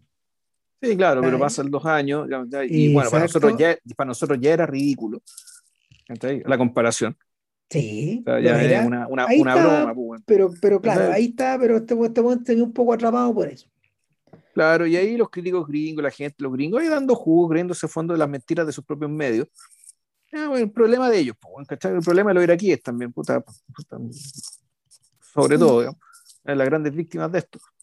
Sí, entonces eh, hoy día, hoy en día, hoy en día la, la película está más liberada de esa sensación, pero sí, sí está muy, sí está muy puesto de manifiesto que eh, la, la amargura que, la amargura que corre por detrás y esta sensación de que en el fondo eh, la pelea siempre es cuesta arriba no, más, más que eso, o sea que aunque ganes, se pierde. Aunque, aunque ganes, se pierde.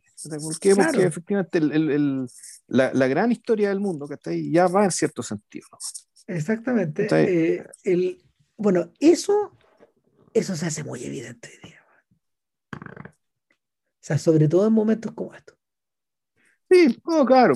Por ejemplo, el, para mí la escena clave de la película, en, en aquel entonces, que me dejó muy impresionado, fue la escena cuando Merry canta, cuando Pippin canta. Claro. Cuando la canción de Pippin, en el fondo, es la expresión manifiesta de esa idea. Esto de que, todo se va a desvanecer. Y ojo que esa canción fue utilizada en el teaser de, de cara al estreno de El Retorno del Rey. Del Retorno del Rey. Sí, claro, eh, utilizaron, utilizaron la canción eh, con, con, la misma, cantada a la misma velocidad, con el mismo eco eh, y con, con, imágenes de Faramir, van devolviéndose, van a, devolviéndose a, ¿cómo se llama esa ciudad? A, Minas Tirith. No, de, iba, iba, Ah, la otra, Osgiliath. De, Minas Tirith a Osgiliath, que era la ciudad gemela. En realidad no es la ciudad gemela. Ahí, o sea, es la ciudad del frente. Aquí el, el nerdismo. El puerto. Osgiliath, es la ciudad que está entre medio, entre dos ciudades gemelas, que era Minas, eh, que era Minas Anor y Minas, Minas Sicil. El problema es que Minas Sicil se la, conquistó Sauron, la conquistaron el orco y se convirtió en Minas Morgul. Entonces, Minas Anor pasó a llamarse Minas Tirith, que quiere decir torre de vigilancia. Minas quiere decir torre. Y Osgiliath estaba al medio digamos, de, ambas, de, ambas ciudades. Ahora, en el. Nerdismo gratis para ustedes. ¿ah? En, el, filme no queda claro eso, ¿no? No, queda clara un poco esa, esa, esa relación geográfica, porque nunca, porque cuando cuando los personajes miran hacia, miran hacia, miran hacia Mordor, no están mirando para allá. Como que, como que ahí hay un giro medio africano. Pero bueno. Sí, lo que pasa es que no, se meten, lo que pasa es que efectivamente hay cosas que, y esto es una grandeza de la película también, es, bueno, ¿qué adaptamos y qué no? O sea, ¿qué, dejamos, afuera y qué no? Lo discutimos mucho cuando las películas se estrenaron. Claro, y qué dejamos afuera, pero en el fondo el, el, yo creo que tanto uno de los grandes eh, méritos de la película es precisamente que estos tipos lograron que la película no perdiera nunca ritmo, por una parte, y por otra parte, incluyeron todo lo que pudieron, y lo que no pudieron incluir en cierto orden, lo incluían de otra manera en otros lados. Por ejemplo, aquí, aquí nerdismo, cuando Merry y Pippin quedan atrapados en los árboles, De, de, en, en, el bosque negro, en, no, no es el bosque, sí, no es el bosque negro, y lo rescata Barbol. En realidad eso no ocurrió ahí, sino que ocurrió cuando están en el bosque viejo y los rescata Tom Bombadil, personaje que tuvieron que sacar del, del, del guion. Y fue muy cuestionado, fue muy discutido, pero efectivamente todo el... Sobre todo por los fanáticos que lo quieren tanto. Claro, y ahí... Eh, ¿Y eso por qué? Porque la escena de Tom Bombadil es una escena que no cuadraba, digamos, que con toda la persecución porque se produce desde que Frodo y Sam se encuentran con Merry Pippin y tiene, hasta que tienen que llegar a Bri. Toda esa secuencia, en el fondo, una, una mera secuencia de, persecución que ya es muy, de por sí también es muy lúgubre, tiene que hacerse muy rápido, digamos. Que entonces ese ritmo no podía perderse, entonces la escena de Tom Bay se, se, produce precisamente en ese entonces, a la salida de, a la, salida de la comarca, antes de llegar a Bri, por lo tanto tuvieron que sacarla, pero parte de la, parte de la historia, no toda, la incluyeron y la llevaron a otra parte de la película. Entonces, ahora, más que por, uno podría decir, bueno, esto es por, por, por, por dejar contentos a los fans. En parte sí, pero hay que entender también que los guionistas, los tres guionistas, eh, Jackson, Bowens y, Walsh, eran fanáticos también, y, pero más allá de ser fanáticos, ellos entendían que el valor de, el, el, el valor de, de, esta, de, este mundo, digamos, del mundo Tolkien, era precisamente su, capa, su capacidad inmersiva. Entonces tú lo que tenías que hacer era en virtud de que quieres ser fiel, que quieres, mejor dicho, hacer un buen relato cinematográfico, tienes que encontrar la manera de igual meter todos los elementos posibles que, estuvieran en este mundo precisamente para que conservara esa capacidad inmersiva, esa capacidad de que tú te metes adentro y realmente es otro mundo. Aquello que tenían los libros, las películas lo, conservaron de esa manera. De hecho, y siendo fieles a soluciones que el mismo libro te proveía, aunque provenían de otros lados. De hecho, de hecho eh, Jackson en ese sentido aprendió una lección, o sea, aprendió una muy buena lección tanto de Indiana Jones como de la Guerra de la Galaxia. de la primera trilogía, porque eh, si algo hay que reconocerle a esas películas es que poseen esa capacidad inmersiva. Te metís dentro. Eh, el, en cierta forma, en cierta forma, las cosas que no, las cosas que no terminan de calzar en la película, hay varias, eh, y son, son en general menores. O sea, yo, por ejemplo, eh, la relación, la relación de la relación entre el la, la relación entre el Senescal, digamos, y, sus hijos, Boromir y Faramir, eh, merecía un poco más de tiempo en pantalla y me da la sensación de que está explicado de una manera media sinóptica. Eh, y, incluyendo, o sea, está explicada con la menor cantidad de escenas posible y, tratando de conseguir el mayor efecto. Claro. Ahora, cierta forma, pero, pero, pero el que paga el costo ahí, el que paga el costo, yo siento que es Faramir como personaje, al final que, adquiere, que, posee mucho menos entidad que Boromir. En parte porque, bueno, la evolución de Boromir está escrita con una suntuosidad y con un detalle, con un cariño que es ahorrador, pues, Juan. Sí, yo tengo entendido que, Pablo recuerda a esta altura, que Faramir nunca estuvo ni ahí con llevarse el anillo a. con llevarse el anillo a Gondor en la novela sino que eso fue, eh, y aquí también otra, otra, otro tema, digamos, respecto a la adaptación al guion, que se necesitaba un clímax para la segunda película. Exacto. Entonces el clímax tenía que ver con qué va a hacer Faramir respecto con el anillo y con Frodo. ¿Ya? Y eso tuvieron que inventarlo, y para eso tuvieron que, por lo tanto, agregarle a Faramir una, esta complejidad, digamos, ¿cachai? Respecto de que eh, para complacer a su padre, su primer impulso era llevarle el anillo. Mm. Ahora, lo que sí me funciona en ese sentido es la comparación entre los dos padres distintos, entre el Senescal por un lado y el rey Teoden por otro. O sea, y la forma en que esa paternidad se ejerce. Hay, varios, hay varias paternidades al interior de la película. la forma en que Gandalf el Gris se relaciona con sus hobbits, a los que quiere tanto, tiene esa característica de la misma forma que eh, el, trayecto, el trayecto, eh, el trayecto que Aragorn, por ejemplo, va teniendo al interior de la película respecto de la paternidad sobre todos sus súbditos, no ya no solo sobre la comunidad del anillo y, el deber de mantenerla unida y toda la agua que queráis. Eh, pero pero el, la, la, oposición, la oposición donde se ve, donde se ve, donde se ve reflejada de mejor manera esta oposición o esta, o esta situación de contrarios es precisamente en la, en la evolución en paralelo de, de, de Teoden por un lado y del Senescal por el otro. Eh, sí, ahora, ahora uno podría pensar que hay una explicación que es muy directa, que, que, que es muy simple. La diferencia entre uno y otro también pasa porque eh, uno tenía un palantir y el otro no. Que en el fondo es la misma diferencia que hay entre Gandalf y Saruman. Así es, o sea, bueno, que, que a eso voy, porque, porque esas son las, eh, Gandalf y Saruman son otras figuras paternas en esta historia. O sea, Saruman, Saruman de hecho termina siendo padre de esos Urukai. Son sus hijos. Son sus hijos, ¿cachai?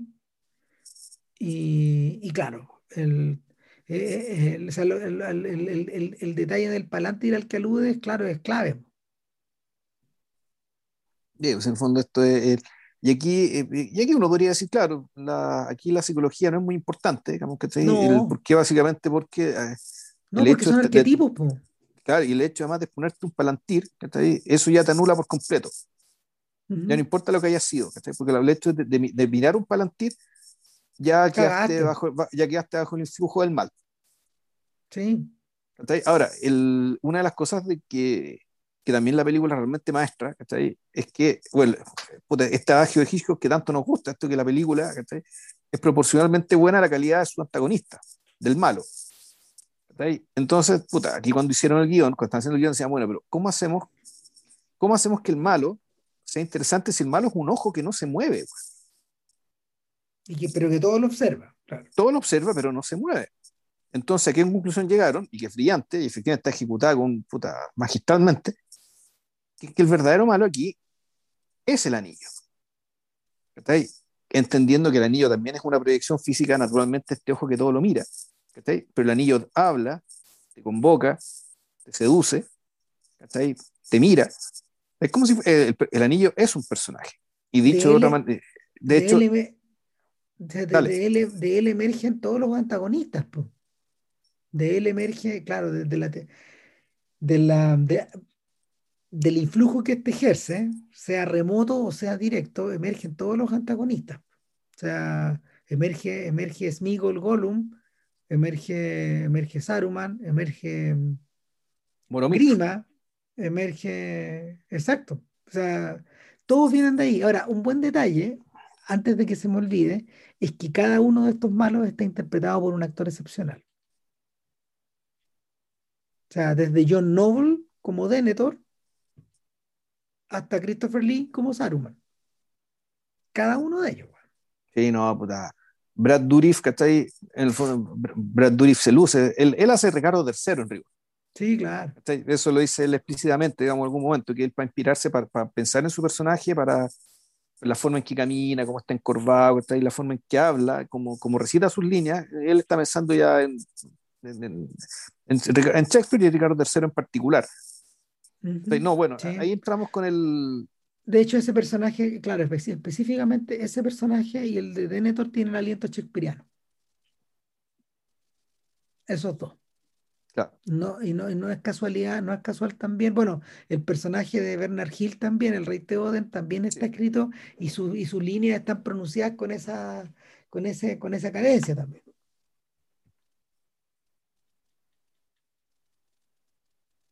Entonces, el, ya, para todos esos efectos tienes como una, tienes como una extraordinaria galería de malos a los cuales la eh, a los cuales oponí, yo creo que una, una galería bien lucida como de protagonistas o de, o de paladines, que si bien no tienen el peso dramático de esta gente, porque es súper difícil, eh, sí poseen los atributos, eh, sí poseen una mezcla de atributos que por un lado, por ejemplo, eh, por un lado emerge su cualidad de estrellas de cine, que es evidente, pero particularmente eso, es particularmente em, notorio en el caso de Aragorn, que convierte, convierte, en estrella a una persona que nunca se ha considerado el mismo una, Viggo Mortensen.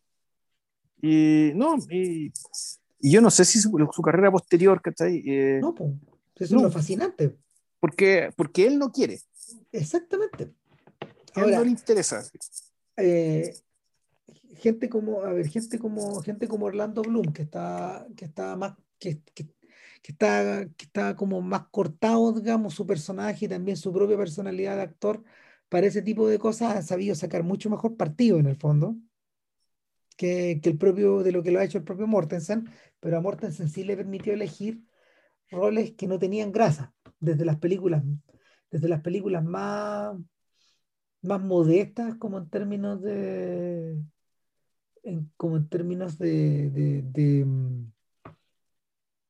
de, influencia masiva, por ejemplo, no sé, pues, estoy, estoy, pensando en algo como, estoy pensando, no sé, pues, en algo como, eh, a ver, está, a ver, mira, por un lado, como la, como la Palusa, por ejemplo, que es una película que él quería hacer, ¿cachai? Y yo creo que hasta fue el productor de esa película, versus eh, toda la, toda la colaboración que, que él hizo con eh, David Cronenberg. Claro. O, sea, en, realidad para eso, le, para eso le sirvió esta cuestión. Recientemente, incluso, incluso todavía, eso, eso, todavía le sirve, incluso en esta película con Lisandra Alonso, Jauja. O Jauja, ya.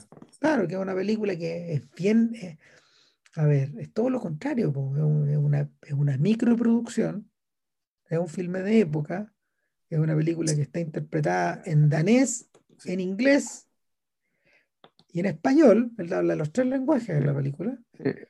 Película emparentada con Sama, bastante. Bastante. Eh, y, no la mencionamos, fíjate cuando hicimos el podcast. No. Es que la película tampoco es tan buena, no es mala, pero tampoco es tan buena. es una película que, tú, que, que, que, tampoco no tiene lo memorable que tiene la otra. Sí, lo que pasa es que seguramente alguna, no sé, alguna hablaremos de Alonso, digamos, pero, pero el, el, punto es que, el punto es que incluso el, ese recuerdo de Aragorn le sirve para esto, todavía. Eh, otro detalle, otro detalle interesante, como, como, como, como cuando vimos con Ale, con Ale la película, ella me decía, bueno, resulta evidente que el actor aquí no es como su personaje. Y una de las cosas chorísimas de la, de la interpretación de, de Mortensen es que hace visible y hace consciente esa diferencia. Cuando, eh, pero, eso, eso uno, mira, lo, lo, viene a entender mejor ahora, recién. Ya, a ver, pláyate. No, lo que pasa es que, lo que, pasa es, que eh, es un actor tremendamente intuitivo. Es un tipo que actúa básicamente con la mirada. De hecho, y, y construye, construye un personaje que es como un titán, básicamente. Em, porque, porque se supone que Aragorn tiene la fuerza de Conan, ¿cachai? Y, y además también su inteligencia pero eh, el, el, talante, la postura y, la lógica con que el actor se mueve eh, no corresponde a eso. Strider, en el libro, en el, primer tomo, no posee ese perfil. De hecho, mi personaje favorito del libro es Strider. Claro, bueno, de partida. No es Aragorn.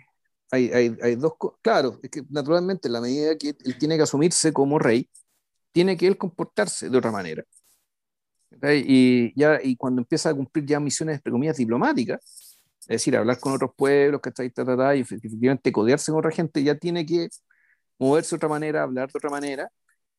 Pero yo, a mí me parece al revés, que este es un personaje que se sí se parece mucho, yo creo que sí se parece mucho a, a, a Mortensen por su propia renuencia.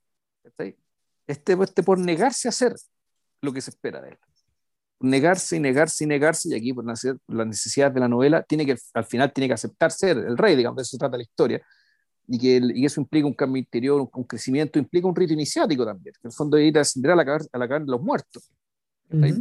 Y es un rito iniciático y en el cual además se explica esto que decías tú, pues, acerca de, del puente con los otros mundos, digamos, de ver lo que los demás no ven, interactuar con aquello que nadie más ve. Que, que, que, que otro, que uno de la este, este rasgo que, es de Jackson, digamos que en las películas de Jackson, que Jackson siempre le fascinó este asunto. No, y que está presente, que está presente a través de toda la película al final. Sí, claro. Pero... No solo cuando, no solo cuando, no solo cuando Frodo se encuentra con los nueve, con los Nazgûl, claro. sino que al mismo, sino que al mismo tiempo está presente, está presente en el en la forma en que Gollum se, en la forma en que Gollum se desplaza, en la manera en que van interactuando los propios magos entre sí. Los magos se están observando en el espejo todo el rato entre ellos. Y, eh, y en último término, eh, en último término, la forma en que eh, la forma en que el propio Frodo y Sam se empiezan a desplazar rumbo a Mordor, básicamente estando, estando como estando como en dos planos al mismo tiempo. Y la, la, la, a ver, la película, la película lo soluciona, la película lo soluciona de una manera bien cinematográfica. Y es que, eh, y eso me gustó mucho volver a verlo. Esta sensación de que cuando uno se leía, cuando uno se leía los episodios de, de la novela de Tolkien, Tolkien en realidad no es un gran innovador en en las estructuras literarias. Él, él está plegado un poco a, a una narración que a una narración de a, a una narración de todo está escribiendo una novela fantástica con una narración de tono naturalista es decir él respeta las unidades de tiempo y lugar cuando pasa el siguiente capítulo saltamos y entramos a otro lado podemos estar con, con la comunidad del anillo por ejemplo pero después después nos desplazamos y estamos con los otros ¿Cachai? Sí, yo, lo. Yo me preguntaba, yo me preguntaba cómo iba a ser en ese momento, cuando, cuando la vimos, cómo iba a ser avanzar esas tramas. Bueno, con una buena cantidad de, con una buena cantidad de montaje paralelo. La película va dialogando entre estos distintos escenarios a lo largo de las 11 horas. En realidad no, a lo largo de, la, de, las, dos, de las dos películas, de las dos últimas. Porque la primera, en rigor, es, la, la, primera, después es distinta a las otras dos, es que eh, es básicamente, es, seguimos, seguimos, a los hobbits con ciertos pinchazos de cosas muy puntuales y cuando se arma la comunidad del anillo, ya ahí lo seguimos a lo largo de toda la película, a lo largo de, lo, de lo, que queda de la segunda mitad de la comunidad del anillo. Igual hay más montaje paralelo, hay más montaje paralelo eh, en la versión extendida, porque va y venir de distintas formas. O sea, de hecho, la forma en que la forma en que Jackson encontró para poder contar de una manera, de una manera también muy sintética la historia de Arwen con Aragorn, que está presente en el apéndice, ni siquiera en el libro, era cortar cada tanto durante todo el filme a ese a, ese a, esa historia de romance galante de alguna forma. Era, en realidad era, era, un poco más que romance, porque en el fondo del, es romance galante, pero en el fondo ese romance el que además obliga a Aragorn a cambiar por la necesidad básicamente de salvarle la vida, digamos, que a Arwen, eh, y que en realidad el, destino del mundo se estaba jugando en ese romance. Entonces, sí, era importante intercalarlo, meterlo en, meterlo en montaje paralelo. En la primera película también, claro, se hace montaje paralelo de repente con, lo que, con las decisiones, con, con las cosas que hace Saruman, que son bien puntuales. Claro, y, con toda, y con toda la batalla, con toda la batalla del final en los cerros. Sí, bueno, claro, porque ahí efectivamente el grupo se, divide. Pero ya la segunda y la tercera película, y ahí eso fue un querero de cabeza también para los guionistas. En fondo ya, aquí cómo contamos todo esto en paralelo y de una manera tal que tú siempre mantengas el interés en todas las historias. Porque ya a partir, de la, a partir de la segunda película, están Frodo y Sam que van por un lado, Merry y Pippin que están capturados, que van por otro, y eh, los otros tres miembros sobrevivientes de la comunidad del anillo, Legolas, Gimli y Aragorn, que están en, que, que están en otro, en otro carril.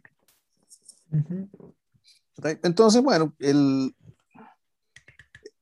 eh, aquí uno podría decir, bueno, ¿cómo mantiene el interés? Bueno, de partida, pues, fíjate, gracias, cinemáticamente, digamos que está por una parte eh, armando, intercalando las escenas de una manera tal que, efectivamente, que la cosa funcione. Entonces, ahí yo recuerdo el, como magistralmente cuando Merry Pippin se escapan al bosque, que te, muestran el, el, el, seguimiento de Aragorn, el rastreo de Aragorn, respecto a cómo sigue las huellas, y en paralelo, intercalado, te están contando cómo fue la escaramuza entre los, los Rohirrim y los orcos y los de que ellos, ellos pudieron escaparse. Eso está realmente muy, muy, muy, muy bien hecho. Es muy, eh, tiene, eh, tiene mucho ritmo, tiene mucha fibra. Eh, por otra parte, uno podría decir, bueno, también está el tema de la música. Sí, ahí yo, mira, yo no, yo no soy un gran amigo de la banda sonora de Howard Shore. O sea, te lo digo al tiro, porque, y esto es de pura bañosería, en realidad lo que no me gusta es el tono con el que el propio Shore, eh, que, que, el, el, tono que el propio Shore eh, fue dando a la, fue dando al, fue dando, fue, dando la banda sonora. A mí, a mí lo que me hacía ruido, son estos, son estos aires medio irlandeses que, que, va intercalando y que eh, él mismo canibalizó en Pandillas de Nueva York, una película en la que estaba trabajando en paralelo. ya Ahora, si lo comparáis con estas maravillas de soundtracks que ha creado para David Cronenberg, también palidece. A ver, mira, yo con el tiempo, fíjate que con el tiempo yo creo que la... A ver, que hay un tema. Yo antes de... Yo hice la prueba de la blancura, digamos, con la banda sonora de Howard Shore y la escuché antes de ver la película. Y la escuché y no me pareció nada particular ni extraordinario, no me movió una bebé el alma. En la época. claro, en la época. La vi antes de ver la película. Ya estaba circulando la banda sonora. Y la escuché y no, no, no, me pareció nada memorable. Digamos. O sea, la música no, no, no me parecía que fuera tan impactante ni que funcionara por sí misma. No. puesta, puesta, puesta en la película, yo creo que sí funciona. Funciona, mejor, y, creo que sí le da el tono, ¿cachai? Respecto de esta música irlandesa, ¿cachai? Bien, bien, bien apacible, que hasta se parece a la de Titanic, digamos, que para mostrar a los Claro, si es que se. Eh, eh, igual funciona, sí, está bien. Mira, mira. Porque en el fondo da cuenta de lo que, de lo que, de lo que, de lo, de lo que es este pueblo. Bueno, y hacia allá, iba, hacia allá va mi punto. Que, que no había vuelto a escuchar esto en muchos años. A mí me tocó programarlas en futuro varias veces y las escuché con detención en esa época.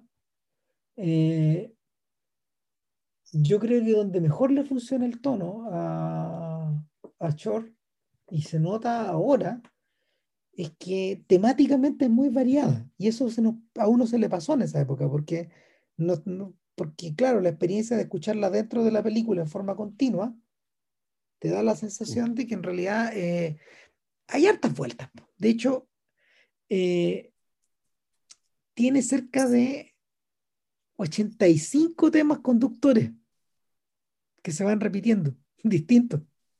Sí, no, pues esto, mira, y, y qué bueno que volvamos a Wagner, porque es un puro leitmotiv. O sea, el anillo tiene un leitmotiv, los, los Rohirrim, digamos, que tienen su leitmotiv. Tienen otro. Aragorn, eh, no sé si Aragorn, pero sí. Tiene. Saruman tiene, Saruman tiene un leitmotiv. Los hobbits tienen un leitmotiv, y así. Hay un, buen uso, hay un buen uso de los coros también. Eh, no, mira, yo creo que yo, a mí se me levantó, de hecho, eh, al volver a escucharla. sí, no, funciona, funciona, funciona bien. O sea, ya bien desprejuiciado, tomando distancia y viendo la película, así sentándote y, y verla, y eh, y es curioso el efecto, porque yo esta película me cuesta criticarla, me cuesta mirarla con ojo crítico, ¿cachai? Porque básicamente puta, me, me, gusta mucho cuando la vi, leo mucho los libros, ¿cachai? No, es porque está asociada también, está asociada, está asociada a muy buenos recuerdos, pues, porque, porque la, la pasamos muy bien. Claro, sí, pues, se pasa muy bien.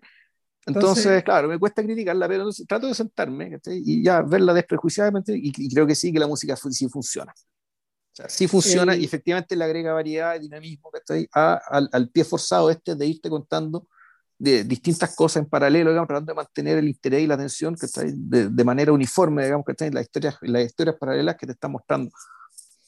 Donde, donde Jackson en el fondo yo creo que sí, sí se topó con una pared, es que, eh, pero, eso es un, atado del libro también.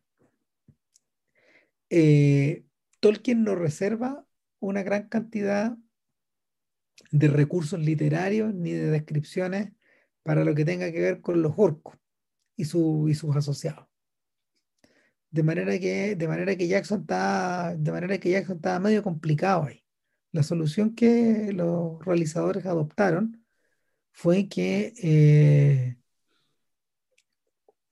uno de los Urukai, eh, se destacara por encima de los otros y se convirtiera en una, en una, especie como de antagonista que iba generando la persecución en la primera película.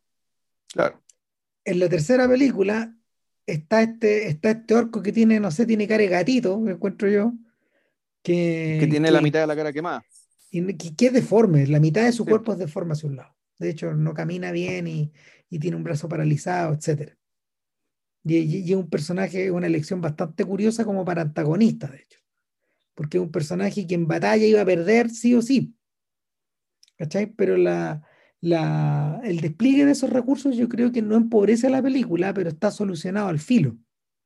De, de, de, tal suerte de que tú puedas generar alguna identificación con esos personajes, pero por otro lado, eh, pero por otro lado, eh, reconocer su carácter de genéricos también.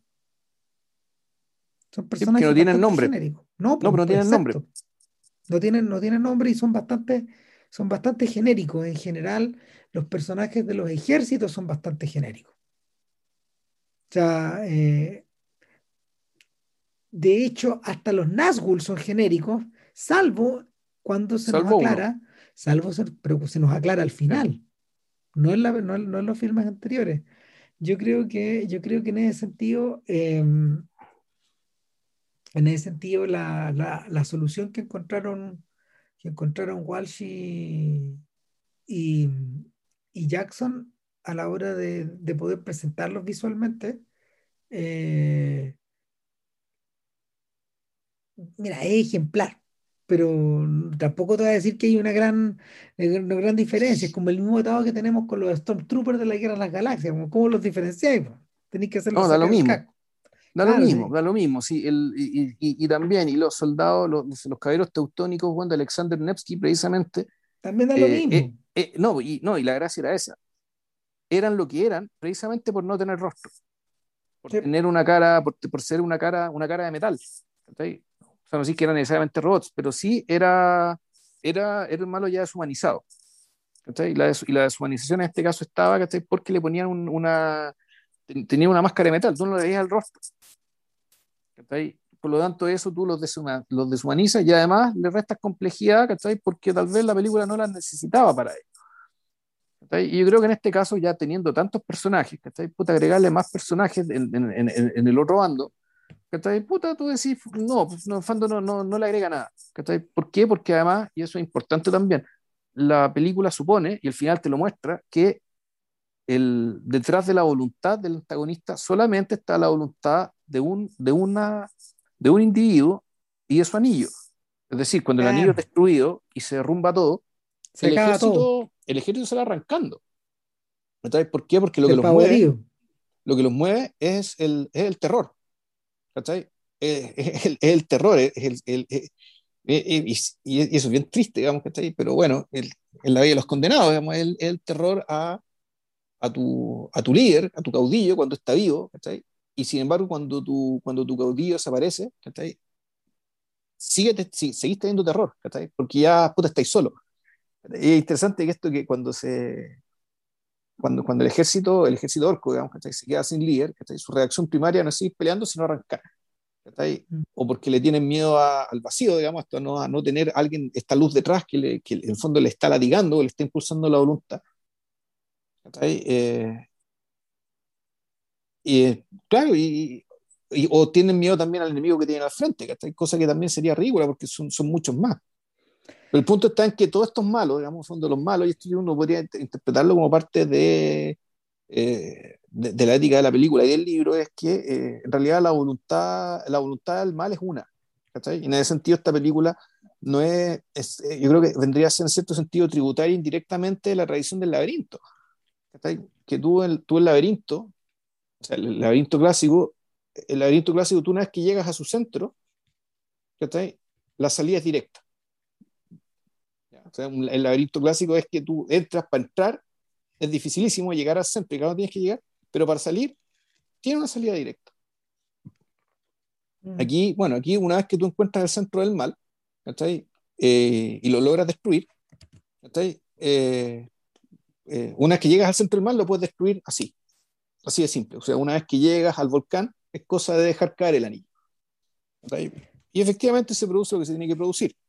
Ahora, también es interesante que dentro del proceso iniciático de Frodo, eh, que implica en el fondo la, el irse sumergiendo y sumergiendo y sumergiendo en la maldad por el contacto con el anillo, eh, cuando tiene que arrojarlo, en el fondo el, cuando le preguntan el bautismo, ¿renuncias al diablo? Él, no renuncia al diablo. Digamos, necesita la ayuda de otros para poder renunciar al diablo. Sí, en el fondo, eh, en el fondo, en el fondo está igual de solitario y de, indefenso que Isildur en la misma posición. Eh, no, ni, ni, siquiera, porque Isildur eh, venía de ganar una batalla. en realidad, el, el, anillo, y ahí está la maldad del anillo, a cada uno sabe hablarle de, de la manera que tiene que hablar. En ese sentido, eh, y, claro, y como Tolkien, y esto es importante que lo, que lo ¿cómo se llama esto? Que lo, que lo saquemos a colación. Tolkien era, uh, era, era católico, cosa que en Inglaterra no era tan obvio. De hecho, su, absoluto. sus colegas de, los, de los Inklings, dentro de los cuales está C.S. Lewis, decían entre ellos, puta, nunca confíes en un católico y menos en un lingüista. ¿Ya? refiriéndose precisamente a Tolkien, digamos, como una figura dentro de todo extraña. que está ahí, a la advertencia está hecha con nombre y apellido. Con nombre y apellido. Este, este, es un buen raro. Entonces, el, eh, uno, uno podría interpretar que no es que él está haciendo propaganda católica ni proselitismo católico digamos, con, esta, con este libro, eh, pero sí uno puede, uno, uno puede ver la aparición de ciertas ideas, de ciertas personificaciones y ciertas atribuciones eh, en, presentes en, en, el libro. uno de ellos, por ejemplo, yo creo que el, el carácter de muñeco el anillo, de Frentón, digamos, esta, capacidad de tentarte, esta capacidad de, eh, de envilecerte, de, de, envilecerte haciendo, eh, haciendo que te enamores de ti mismo. En el fondo, enamorarse el anillo es también enamorarse de sí mismo. Entonces, el, todo, es, todo es, observar tu imagen en el espejo con exclusión de todo lo que te rodea. Claro, pero además esta imagen en el espejo es una imagen que además no, es, no, es, la real. O sea, es, la imagen de lo que tú te gustaría hacer o como tú te imaginas, lo que puedes lograr con el anillo. Es la imagen.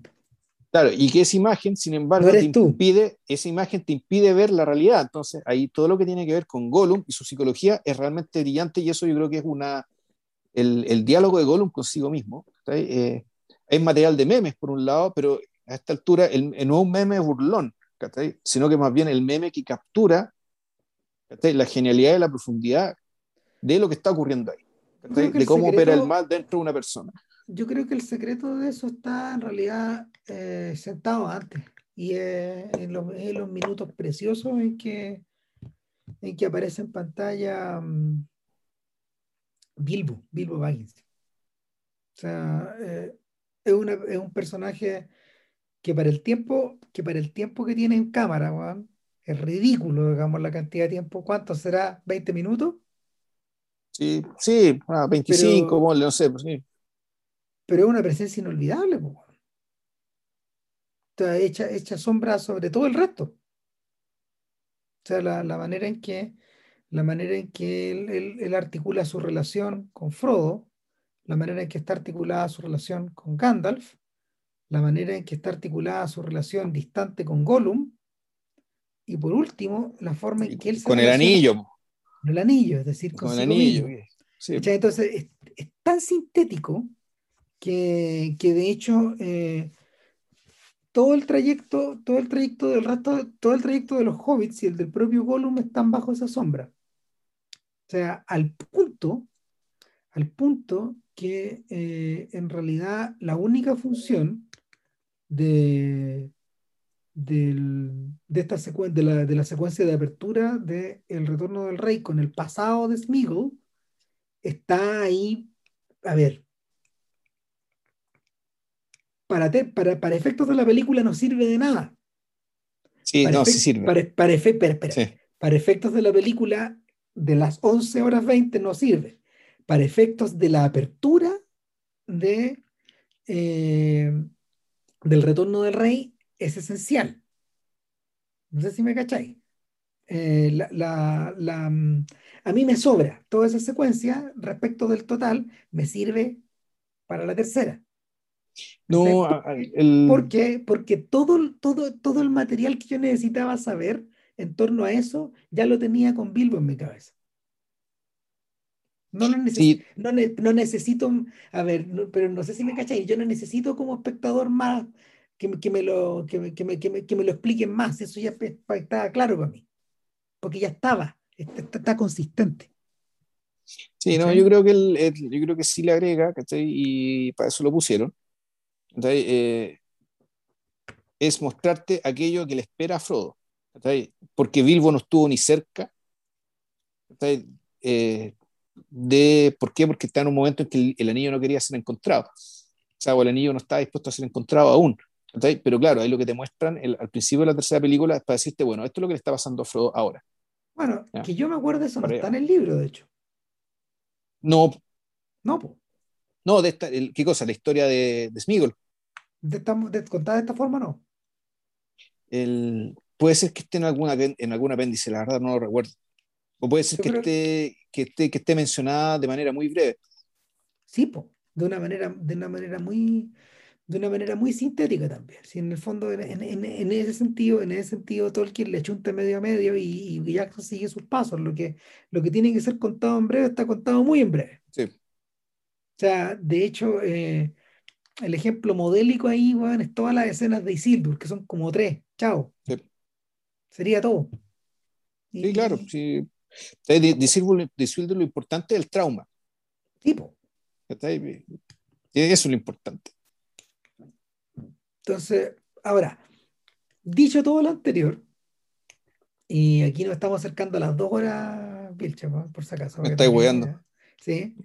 dicho, dicho, todo lo anterior, eh, hay ciertas cosas que no han resistido también el paso del tiempo. O sea, el, eh, me da la sensación, me da la sensación de que eh, la forma en que han machacado a lo largo de, a lo largo de estos años con estas con esta, con estas peleas apocalípticas o de fin de mundo, han hecho que, eh, si bien las escenas de eh, el asedio a Helm's Deep y la batalla, la batalla ante Minas Tirith, la batalla de los eh, campos de Pelennor se llama, es el nombre esté, técnico. Esté, muy bien, esté muy bien ejecutada, digamos.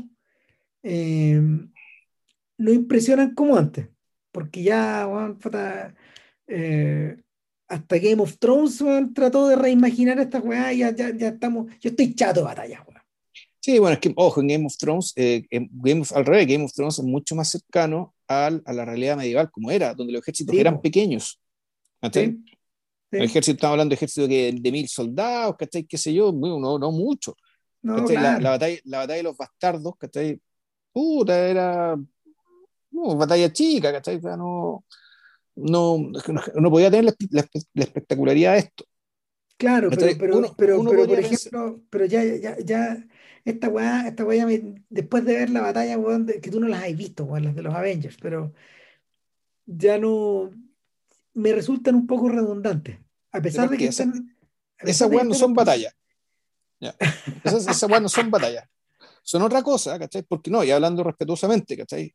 Porque estamos hablando de, de otro tipo de fuerza, con otro tipo de poder y con otro tipo de armas. Entonces, eso que estáis viendo, en el fondo, es una coreografía fantástica. No, claro, es que, ahí, que ahí te sale también el jugador de rol que eres, pero, pero, eh, pero, pero para el espectador, para el espectador casual, digamos, eh, para el espectador casual, esto es, material contencioso. O sea, ya, ya estamos chatos de estas batallas. Entonces, eh, entonces, imagínate que a tal punto chato, de que eh, Snyder tuvo que finalmente imaginárselas como de verdad, como, como si estuviéramos en los 10 mandamientos, para, para, hacer su para hacer su remate final de, de, su propia versión del Señor de los Anillos, pues, Que, el que a su vez es que, bueno, qué bueno que me asumí los 10 mandamientos, porque en la práctica, si nos vamos, si nos vamos, o todos quieren hacer la Biblia, o todos quieren hacer la Iliada. ¿ya? Así como todos quieren ser Francinatra, bueno, aquí lo que se refiere es con este tipo de, con este tipo de historias, todos quieren tener esa grandiosidad. Sí. aspiran a ella, digamos, con mayor, con, con, mayor o menor mérito, mayor o menores recursos. Eh, no, mira, para mí las batallas no fueron problemáticas. No, yo creo, sigo, sigo pensando que la batalla de los campos de Pelennor es una maravilla. Eh, me gusta mucho más que la de James, la de Deep. Es más variada, tiene más giros. El, aparecen además los elefantes, que es una. Que, claro, es un espectáculo, un espectáculo en, sí mismo. Em, no, yo no tengo problema con eso, fíjate. En realidad, en realidad uno podría decir ya hay ciertas cosas de verosimilitud, digamos, que uno ya, estando más viejo, se empieza a fijar, ya con más distancia. Pero puta, como entre todo es fantasía, ¿cachai? Bueno, tú las dejáis pasar. ¿cachai? Entonces si ya, no, bueno, pase, ¿cachai? Si esto, en fondo esto no es importante. si lo, lo, verdaderamente importante está en otro lado. Claro, yo siento que en términos nuevamente de síntesis, la destrucción de, Ice, de Isengard me parece, me parece, me parece mucho más elegante. Ya. Además, está preciosamente diseñada. No, eso sí, es tan simple todo. Tan pocas escenas, Tan pocas escenas, no, no, no. Sí, bueno, es que, hay, es que hay un tema de ritmo de película también, porque la destrucción de Isengard, en rigor, es parte como del epílogo del asunto. Sí. Porque es secundaria respecto de lo, que, de, de, de, lo principal que está pasando, digamos, donde están nuestros personajes de interés, que naturalmente el, el, abismo de Helm. Entonces, era parte del requisito, era que eso que iba en paralelo corriera rápido, porque lo importante estaba pasando en otro lado.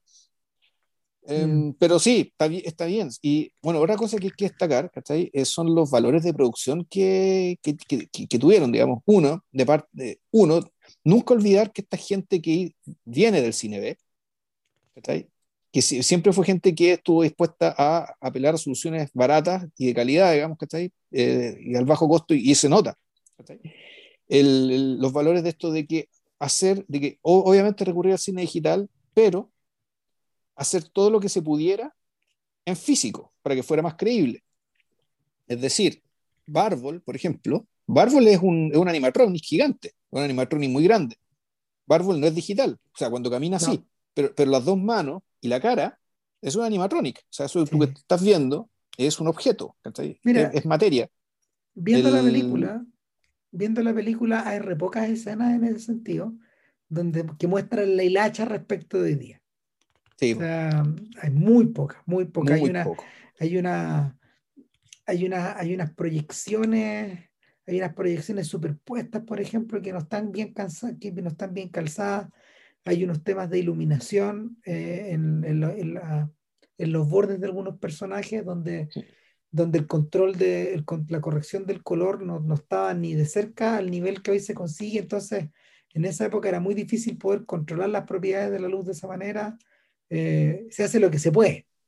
¿Cachai? O sea, sí, no, y claro, y aparte que tú, además por mucho que eh, esto, esto, fue filmado para ser proyectado en la época todavía que era sin analógico, es decir, se proyectaba en analógico, entonces tú proyectabas una imagen en una pantalla. ¿cachai? Por lo tanto, el, el, hecho de ver ciertas cosas ¿cachai? en una pantalla de tele, es decir, con lucecitas de colores, aunque tú la pongas en modo cine, hace que haya una, un nivel de, de, definición mayor que se hace, que, donde tú no ves los trucos, hay ciertos trucos que se ven. Ahora, para mí, por ejemplo, las columnas de Moria, siendo una escena maravillosa, ¿cachai? Puta, eh, se nota, ¿cachai? La digitalidad Sí, se nota. Pero, por ejemplo, criaturas como el Balrog son maravillosas todavía. Sí, pues. Sí, pues. No, está muy bien hecho. No, está es fascinante. Claro, la, la, maqueta, la, maqueta de Baradur, la torre donde está, donde está Sauron, es una maqueta, es un objeto. la, crearon, la diseñaron, qué sé yo, y la cámara ¡pum! subió hacia arriba. Mm. Y debe ser real porque es real. Eh, y sospechadamente hay elementos de la película que resultaron presentes. Por ejemplo, todo lo que tiene que ver todo lo que tiene que ver con el personaje de Miranda Otto, ¿cómo se llamaba? Lady cuánto? Eowyn. Claro. Eh, y el trayecto de ella, que está muy, muy bien, está muy, está, muy bien conducido y con pausa y con, y con, y con tiempo y eh, se toma, se toma, se toma todo el tiempo del mundo. Eso está muy, muy bien conducido y encaja perfecto con el discurso feminista que uno puede encontrar hoy día en, producciones de Hollywood que tratan de subirse por el chorro. ¿Cachai? O sea, no, no se siente, no se siente, se, siente adelantada a su época. Siendo que eso estaba en el libro, porque efectivamente Lady Owen, sí, por cierto que está en el libro. Lady Owen, la que efectivamente mata al rey, al rey brujo, precisamente por no ser hombre. No, sí, pero, está, pero hoy, día está muy, muy, bien conducido. Fíjate que también que por el, por, el contrario, el personaje de Arwen hoy día es uno de los puntos débiles. Sí, o sea, para mí ya era un punto débil desde... Siempre fue un poco un punto débil. Sí, claro, o sea, ya era, pero, pero hoy, día más aún, porque es un personaje que este, es que está un atado del libro. Sí, sí, el, eh, Tolkien, Tolkien mismo Tolkien mismo parece haber entendido que esto se, esto se resolvía mejor en, los, en, el apéndice que integraba la trama. Claro, y, en el fondo es un, es un, personaje, es un personaje como de princesa, de, princesa atrapada en el castillo, digamos, la cual tiene que ser rescatada, digamos, En este caso la rescatan ganando la guerra, porque si no se muere.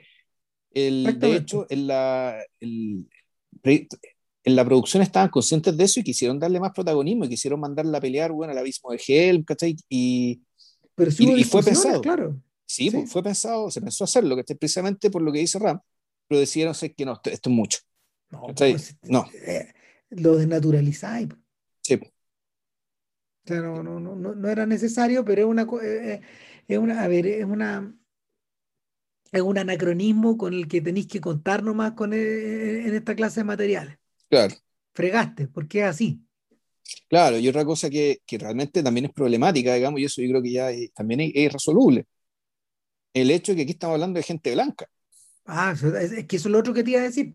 pero, pero no, ya, eso es imposible. Hoy día, hoy día se ve raro, sobre todo porque eh, en, esta, en esta suerte de ficciones, Hollywood, Hollywood eh, ha hecho a ver, ha hecho la vista gorda respecto de esta respecto de ciertas descripciones de personajes y de y de y de sus orígenes y, ha incluido ha incluido personajes diversos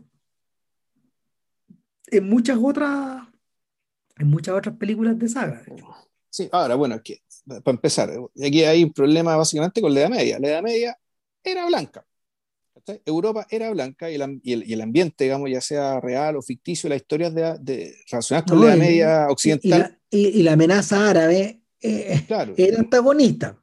Eh, árabe o turca, en realidad, el caso de las cruzadas, en realidad estaban peleando con los turcos más que con los árabes. Eh, pero claro, era, era una amenaza oriental. O sea, si. Ahora, lo llamativo es que, en cambio, cuando se han hecho películas de romanos, Ahí en el fondo se escapa el, carácter multirracial del Imperio Romano. Hay que, Roma te la muestra también. Que Roma te la muestran blanca cuando Roma no era blanca. Claro, hay, pocos, hay, muy pocos que lo rescatan bien. Yo creo que claro. Gladiador, por ejemplo, es una película que está más renovada en ese aspecto. Claro. Porque efectivamente ciudadanos romanos y romanos ilustres eran de todas las razas, de todos los colores, son del racismo como lo conocemos. Y de todas las zonas, pues, acordarse de que no, eh, Adriano no era, no, era, no era hispano. Claro, no, bueno, hispano igual puede ser blanco, pero San Agustín, tú, San Agustín, eh, San Agustín era, era africano. Publio Cornelo, era, Publio Cornelo el, general, era africano.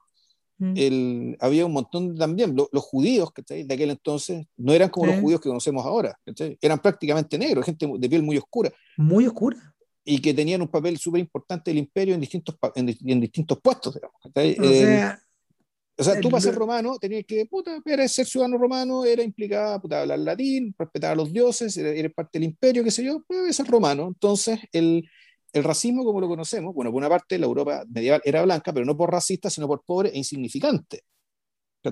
El, la Europa medieval era un lugar más pobre del mundo, porque efectivamente estaba todo pasando al otro lado, en la ruta de la seda. El, en cambio, y la, y, la, y la, Europa blanca racista, digamos, se vuelve racista a partir ya de las conquistas y la esclavitud. Es decir, cuando empiezan a usar la palabra blanco para referirse a aquel que, que no es esclavizable. ¿Ya? Y eso ocurre ya en la época isabelina. El, hmm. pero claro, en, en, las fantasías medievales, ¿cachai? Son blancas, tienen que ser blancas, y el, sin embargo me pareció que en general se entendió el hecho de que el, siendo fiel al libro, digamos, y sin exagerar ciertos rasgos, los rasgos xenófobos, la película entre todo pasó piola con eso. Entonces, se ha puede sido mucho peor y haber tenido un rechazo mucho mayor. Es que en esa época no era un tema. Convengamos, de verdad que no era un tema. Chuta, ya. No, o sea, de hecho, lo realmente atractivo de eh, la segunda trilogía de la Guerra de las Galaxias es la presencia de la diversidad. O sea, eh, eh, se hace evidente ahí, ahí, ahí hay un, punto para O sea, se hace evidente que, que, ese mundo es más diverso. Claro, pero ¿por qué? Como un mundo ficticio, y ese es, completamente ficticio, es una fantasía. realmente puede hacer lo que quiera, tiene libertad para hacer lo que quiera. O sea, en realidad, en realidad eh, el, el, hay que dar el crédito a quien, a, a, a, quien lo tiene. En realidad el crédito es para Star Trek. Porque, porque Jim Roddenberry lo, lo concibió así en los 60. Desde el principio. Claro, o sea, al fondo, es que, bueno, Star Trek, a diferencia de La Guerra de las Galaxias, Star Trek sí hay un vínculo, por lo que tengo entendido, con tu historia con la Tierra. Sí, pero, pero, pero en paralelo, toda esta presencia de razas tenía que ver justamente, claro tiene que ver precisamente con eso, porque ¿qué está pensando Roddenberry? Roddenberry, bueno, van a pasar algunos siglos más que se acabar la tontera, se acabar la huevonera, ¿cachai? Y van a mandar al espacio las misiones complicadas a la gente más inteligente y más seca, independientemente de la raza que tengan, ¿ya? Eso va a pasar con 500 años, ¿cachai? Pero en algún momento va a pasar y como ficción yo creo que no solo es tolerable, sino que yo creo que la mayoría de la gente con dos dedos de ese frente lo va, lo va a entender ¿cachai? y va a valorar que así sea. Oye, antes de... dale, dale. No, yo, quería salir con, no sé, no sé si un último comentario respecto, volviendo al tema de la guerra de las galaxias, que, que, y retomando el tema al principio, acerca de que, en rigor, la, todo este fin de, este fin de época, digamos, de, que habla el Señor de los Anillos, toda esta amargura respecto de la pérdida, la gigantesca pérdida del contacto básicamente con la divinidad original y con la luz original de los Valar, y encarnada en, la raza de los elfos. El, es una pérdida, es la historia una pérdida, pero también en la historia uno puede entenderlo como historia en el sentido de que Tolkien está, eh, creo, cree, yo creo que está convencido, mejor dicho, de que nuestro mundo es la continuación de ese mundo. O sea, no es solamente, eh, esa pérdida no es una pérdida cualquiera, sino que es la pérdida que, estamos, que, que nosotros estamos, no sé si padeciendo, digamos, ¿cachai? O mejor dicho, nosotros estamos sobreviviendo, habitando el, eh, en, en, este mismo mundo. O sea, la Tierra Media es nuestro mundo. Eh, lo que era Beleriand en la primera edad, ¿cachai? no sé cómo qué nombre tenía en la segunda época, si estaba la isla de Númenor, que después se convirtió en una especie de Atlántida, y después la, la Tierra Media, y aquello que le pase, es en cierta medida un, es, historia también porque nosotros somos hijos de eso. nuestro mundo es el heredero, digamos, es el, el mundo huérfano de aquella luz que en, ese, que en, ese, en ese momento se perdió. Pese a que el final fue feliz, pese a que se, se le ganó al mal radical, pese a que se le ganó a los nazis, en el fondo, digamos, porque eso era, eso era Sauron.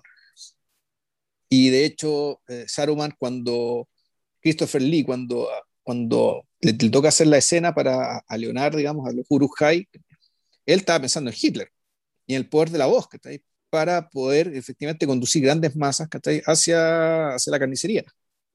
Mm. El, entonces, yo creo que no, no, hay, no, hay, que perder de vista, digamos, y, es uno de los méritos del libro y que la película también recoge, por eso la película es tan grande, Es, es poco la sensación de que esto que estamos viendo es la precuela de nuestra propia historia y que nuestra, nuestro mundo es la versión degradada de eso que estamos viendo acá. Entonces, en ese sentido, eh, eh, y, esto no es una crítica, el, el Señor de los Anillos, o, mejor dicho, al revés, la Guerra de, las Galaxias es mucho más fantasía que el Señor de los Anillos. Es que Pero efectivamente, la, no, y la Guerra de las Galaxias no tiene ninguna vinculación con nada. ¿Cómo que no? No, con, digo, Nada con no con el mundo. Sí. No con la humanidad, no con la historia. Sí, sí, no, sí, sí, claro que sí. Pero, pero son de, de, de otros lados, de otras fuentes.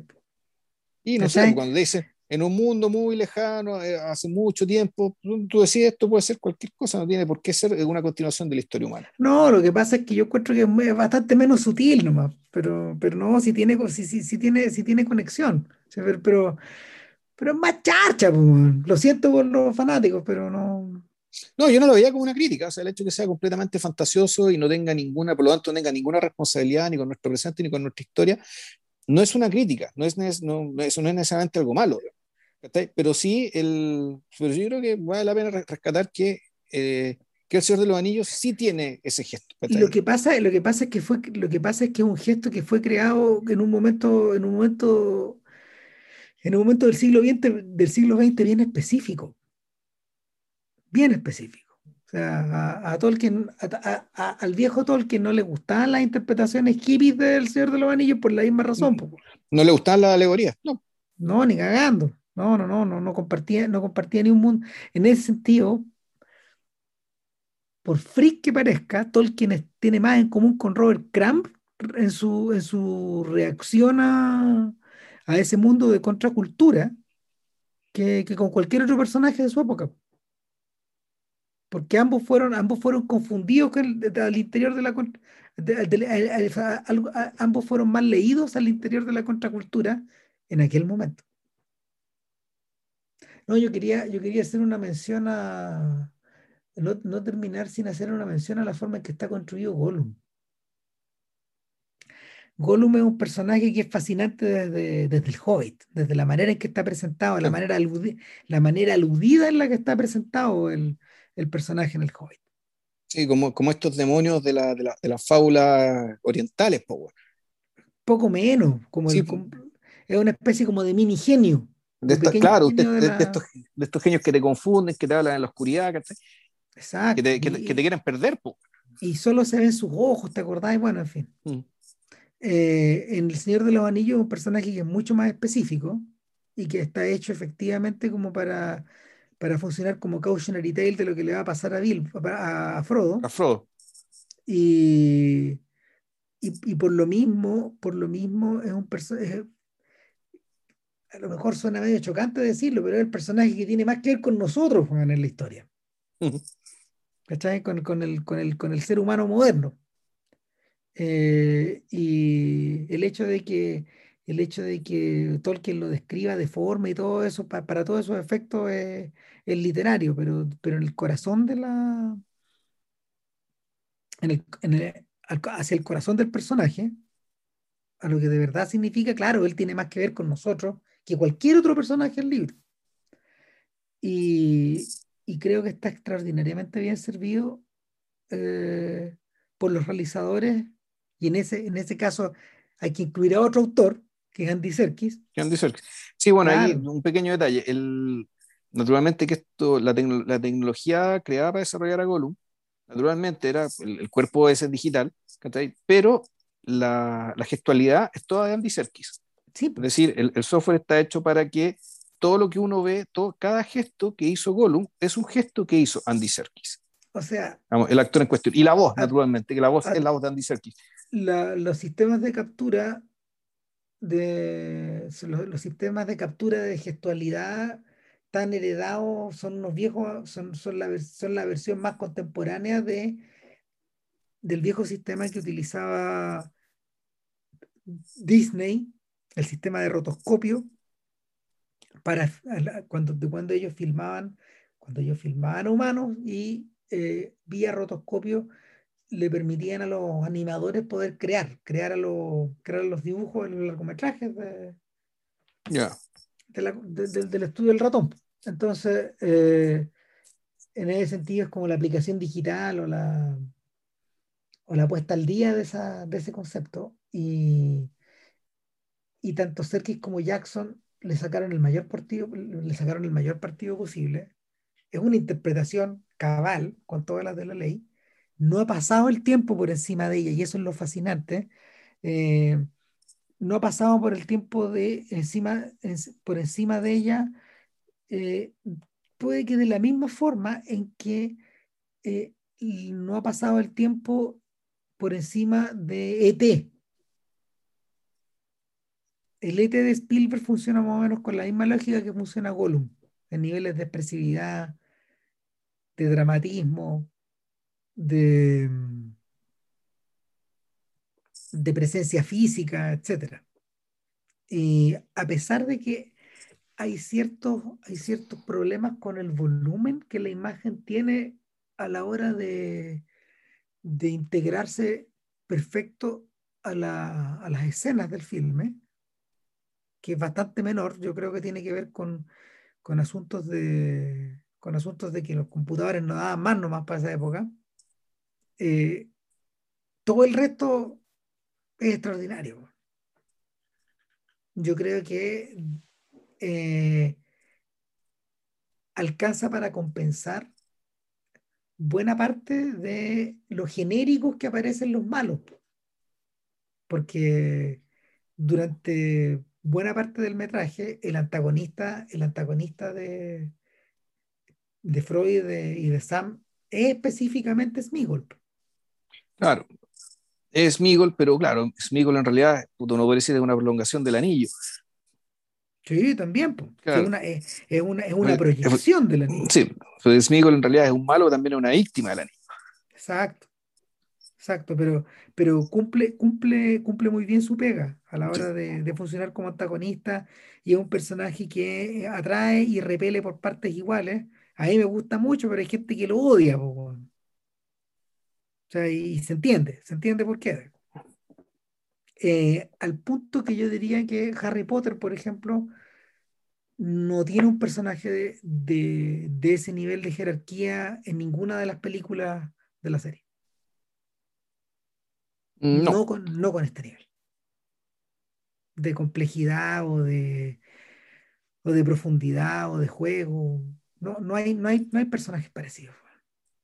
O sea, supuestamente hay uno que es Dobby, ¿cachai? En términos de, que, pero claro, tiene, tiene un, mucho menor. No, claro, y es, es una complejidad mucho menor. Es servicial al resto de la trama. Lo que ocurre acá es que en el fondo Gollum, Gollum en la, en la película es más importante que en el libro. Para mantener, para, para mantener equilibrio, para mantener dramatismo, para, para generar suspenso, es más importante aún. Y eso que en el libro es clave, pero acá es más importante todavía. De hecho, si uno hiciera la operación de quitarlo del mapa, ¿qué queda? O sea, en fin. Nada, y fueron dos horas veinte. No sé, no quiero saber. Yo te lo dije, te lo dije. Pero bueno, te fuiste despertando en la medida que iba avanzando, como si eso es lo que pasó. No, no creáis, weón. Estás peor que antes, bueno, entonces. Estoy, peor que antes, sí. en fin. Eh, nada, yo creo que ustedes todos vieron la película, pero véanla de nuevo. Sí, los que no la han visto, bueno, eh, bueno, me imagino que ya hicieron la pausa hace rato para, no comerse los spoilers y véanla, denle la oportunidad, ¿cachai? Los que no les gusta la fantasía, qué sé yo. Eh, igual véanla porque, claro, es una película que va, trasciende a su género largamente. No, es una bella película, no hay nada que hacer. Eh, y para la otra semana. No, en principio estaba resuelto, ¿eh? está, no, sí estaba ah, Sí, no, Diamantes de la Noche de Jan Nemec. Película del año 64. A ver, pues en realidad, bueno, está en veremos, ¿eh? porque yo la vi, no sé si Ram la vio, yo la vi y digo que es podcast, pero por todos lados. No, se no me cae duda es podcast. Es podcast y yo creo que cae en la categoría de, eh, así, esta categoría que inventamos la, el, el, filete por peso gastado, es decir, puta, la calidad-precio, eh, está por las nubes. Claro, bueno, yo ayer terminé de ver The Housemaid de Kim Jong-un, Kim Ki-jung. Eh, eh, se lo comentaba Bill la otra vez, uno de los filmes coreanos más importantes de todos los tiempos. Y sin ese filme no existe Parasite, que prácticamente es un remake. Gran película. Yo creo que también puede ser parte del podcast, pero le falta que la vea JP. Ya. Así que en principio Ram va a ver, a, todo esto, para si quieren llegar con la película lista, qué sé yo, eh, está, en YouTube. está en YouTube con subtítulos en español. No, eh, me refiero a Diamantes de la Noche. Ya la película checa ahí de Jan Netflix. Así que eso. Y más es corta, dura un poquito más de una hora. ya. Cuídense. Que estén muy bien, mucho coraje y un abrazo. Chau. Chao.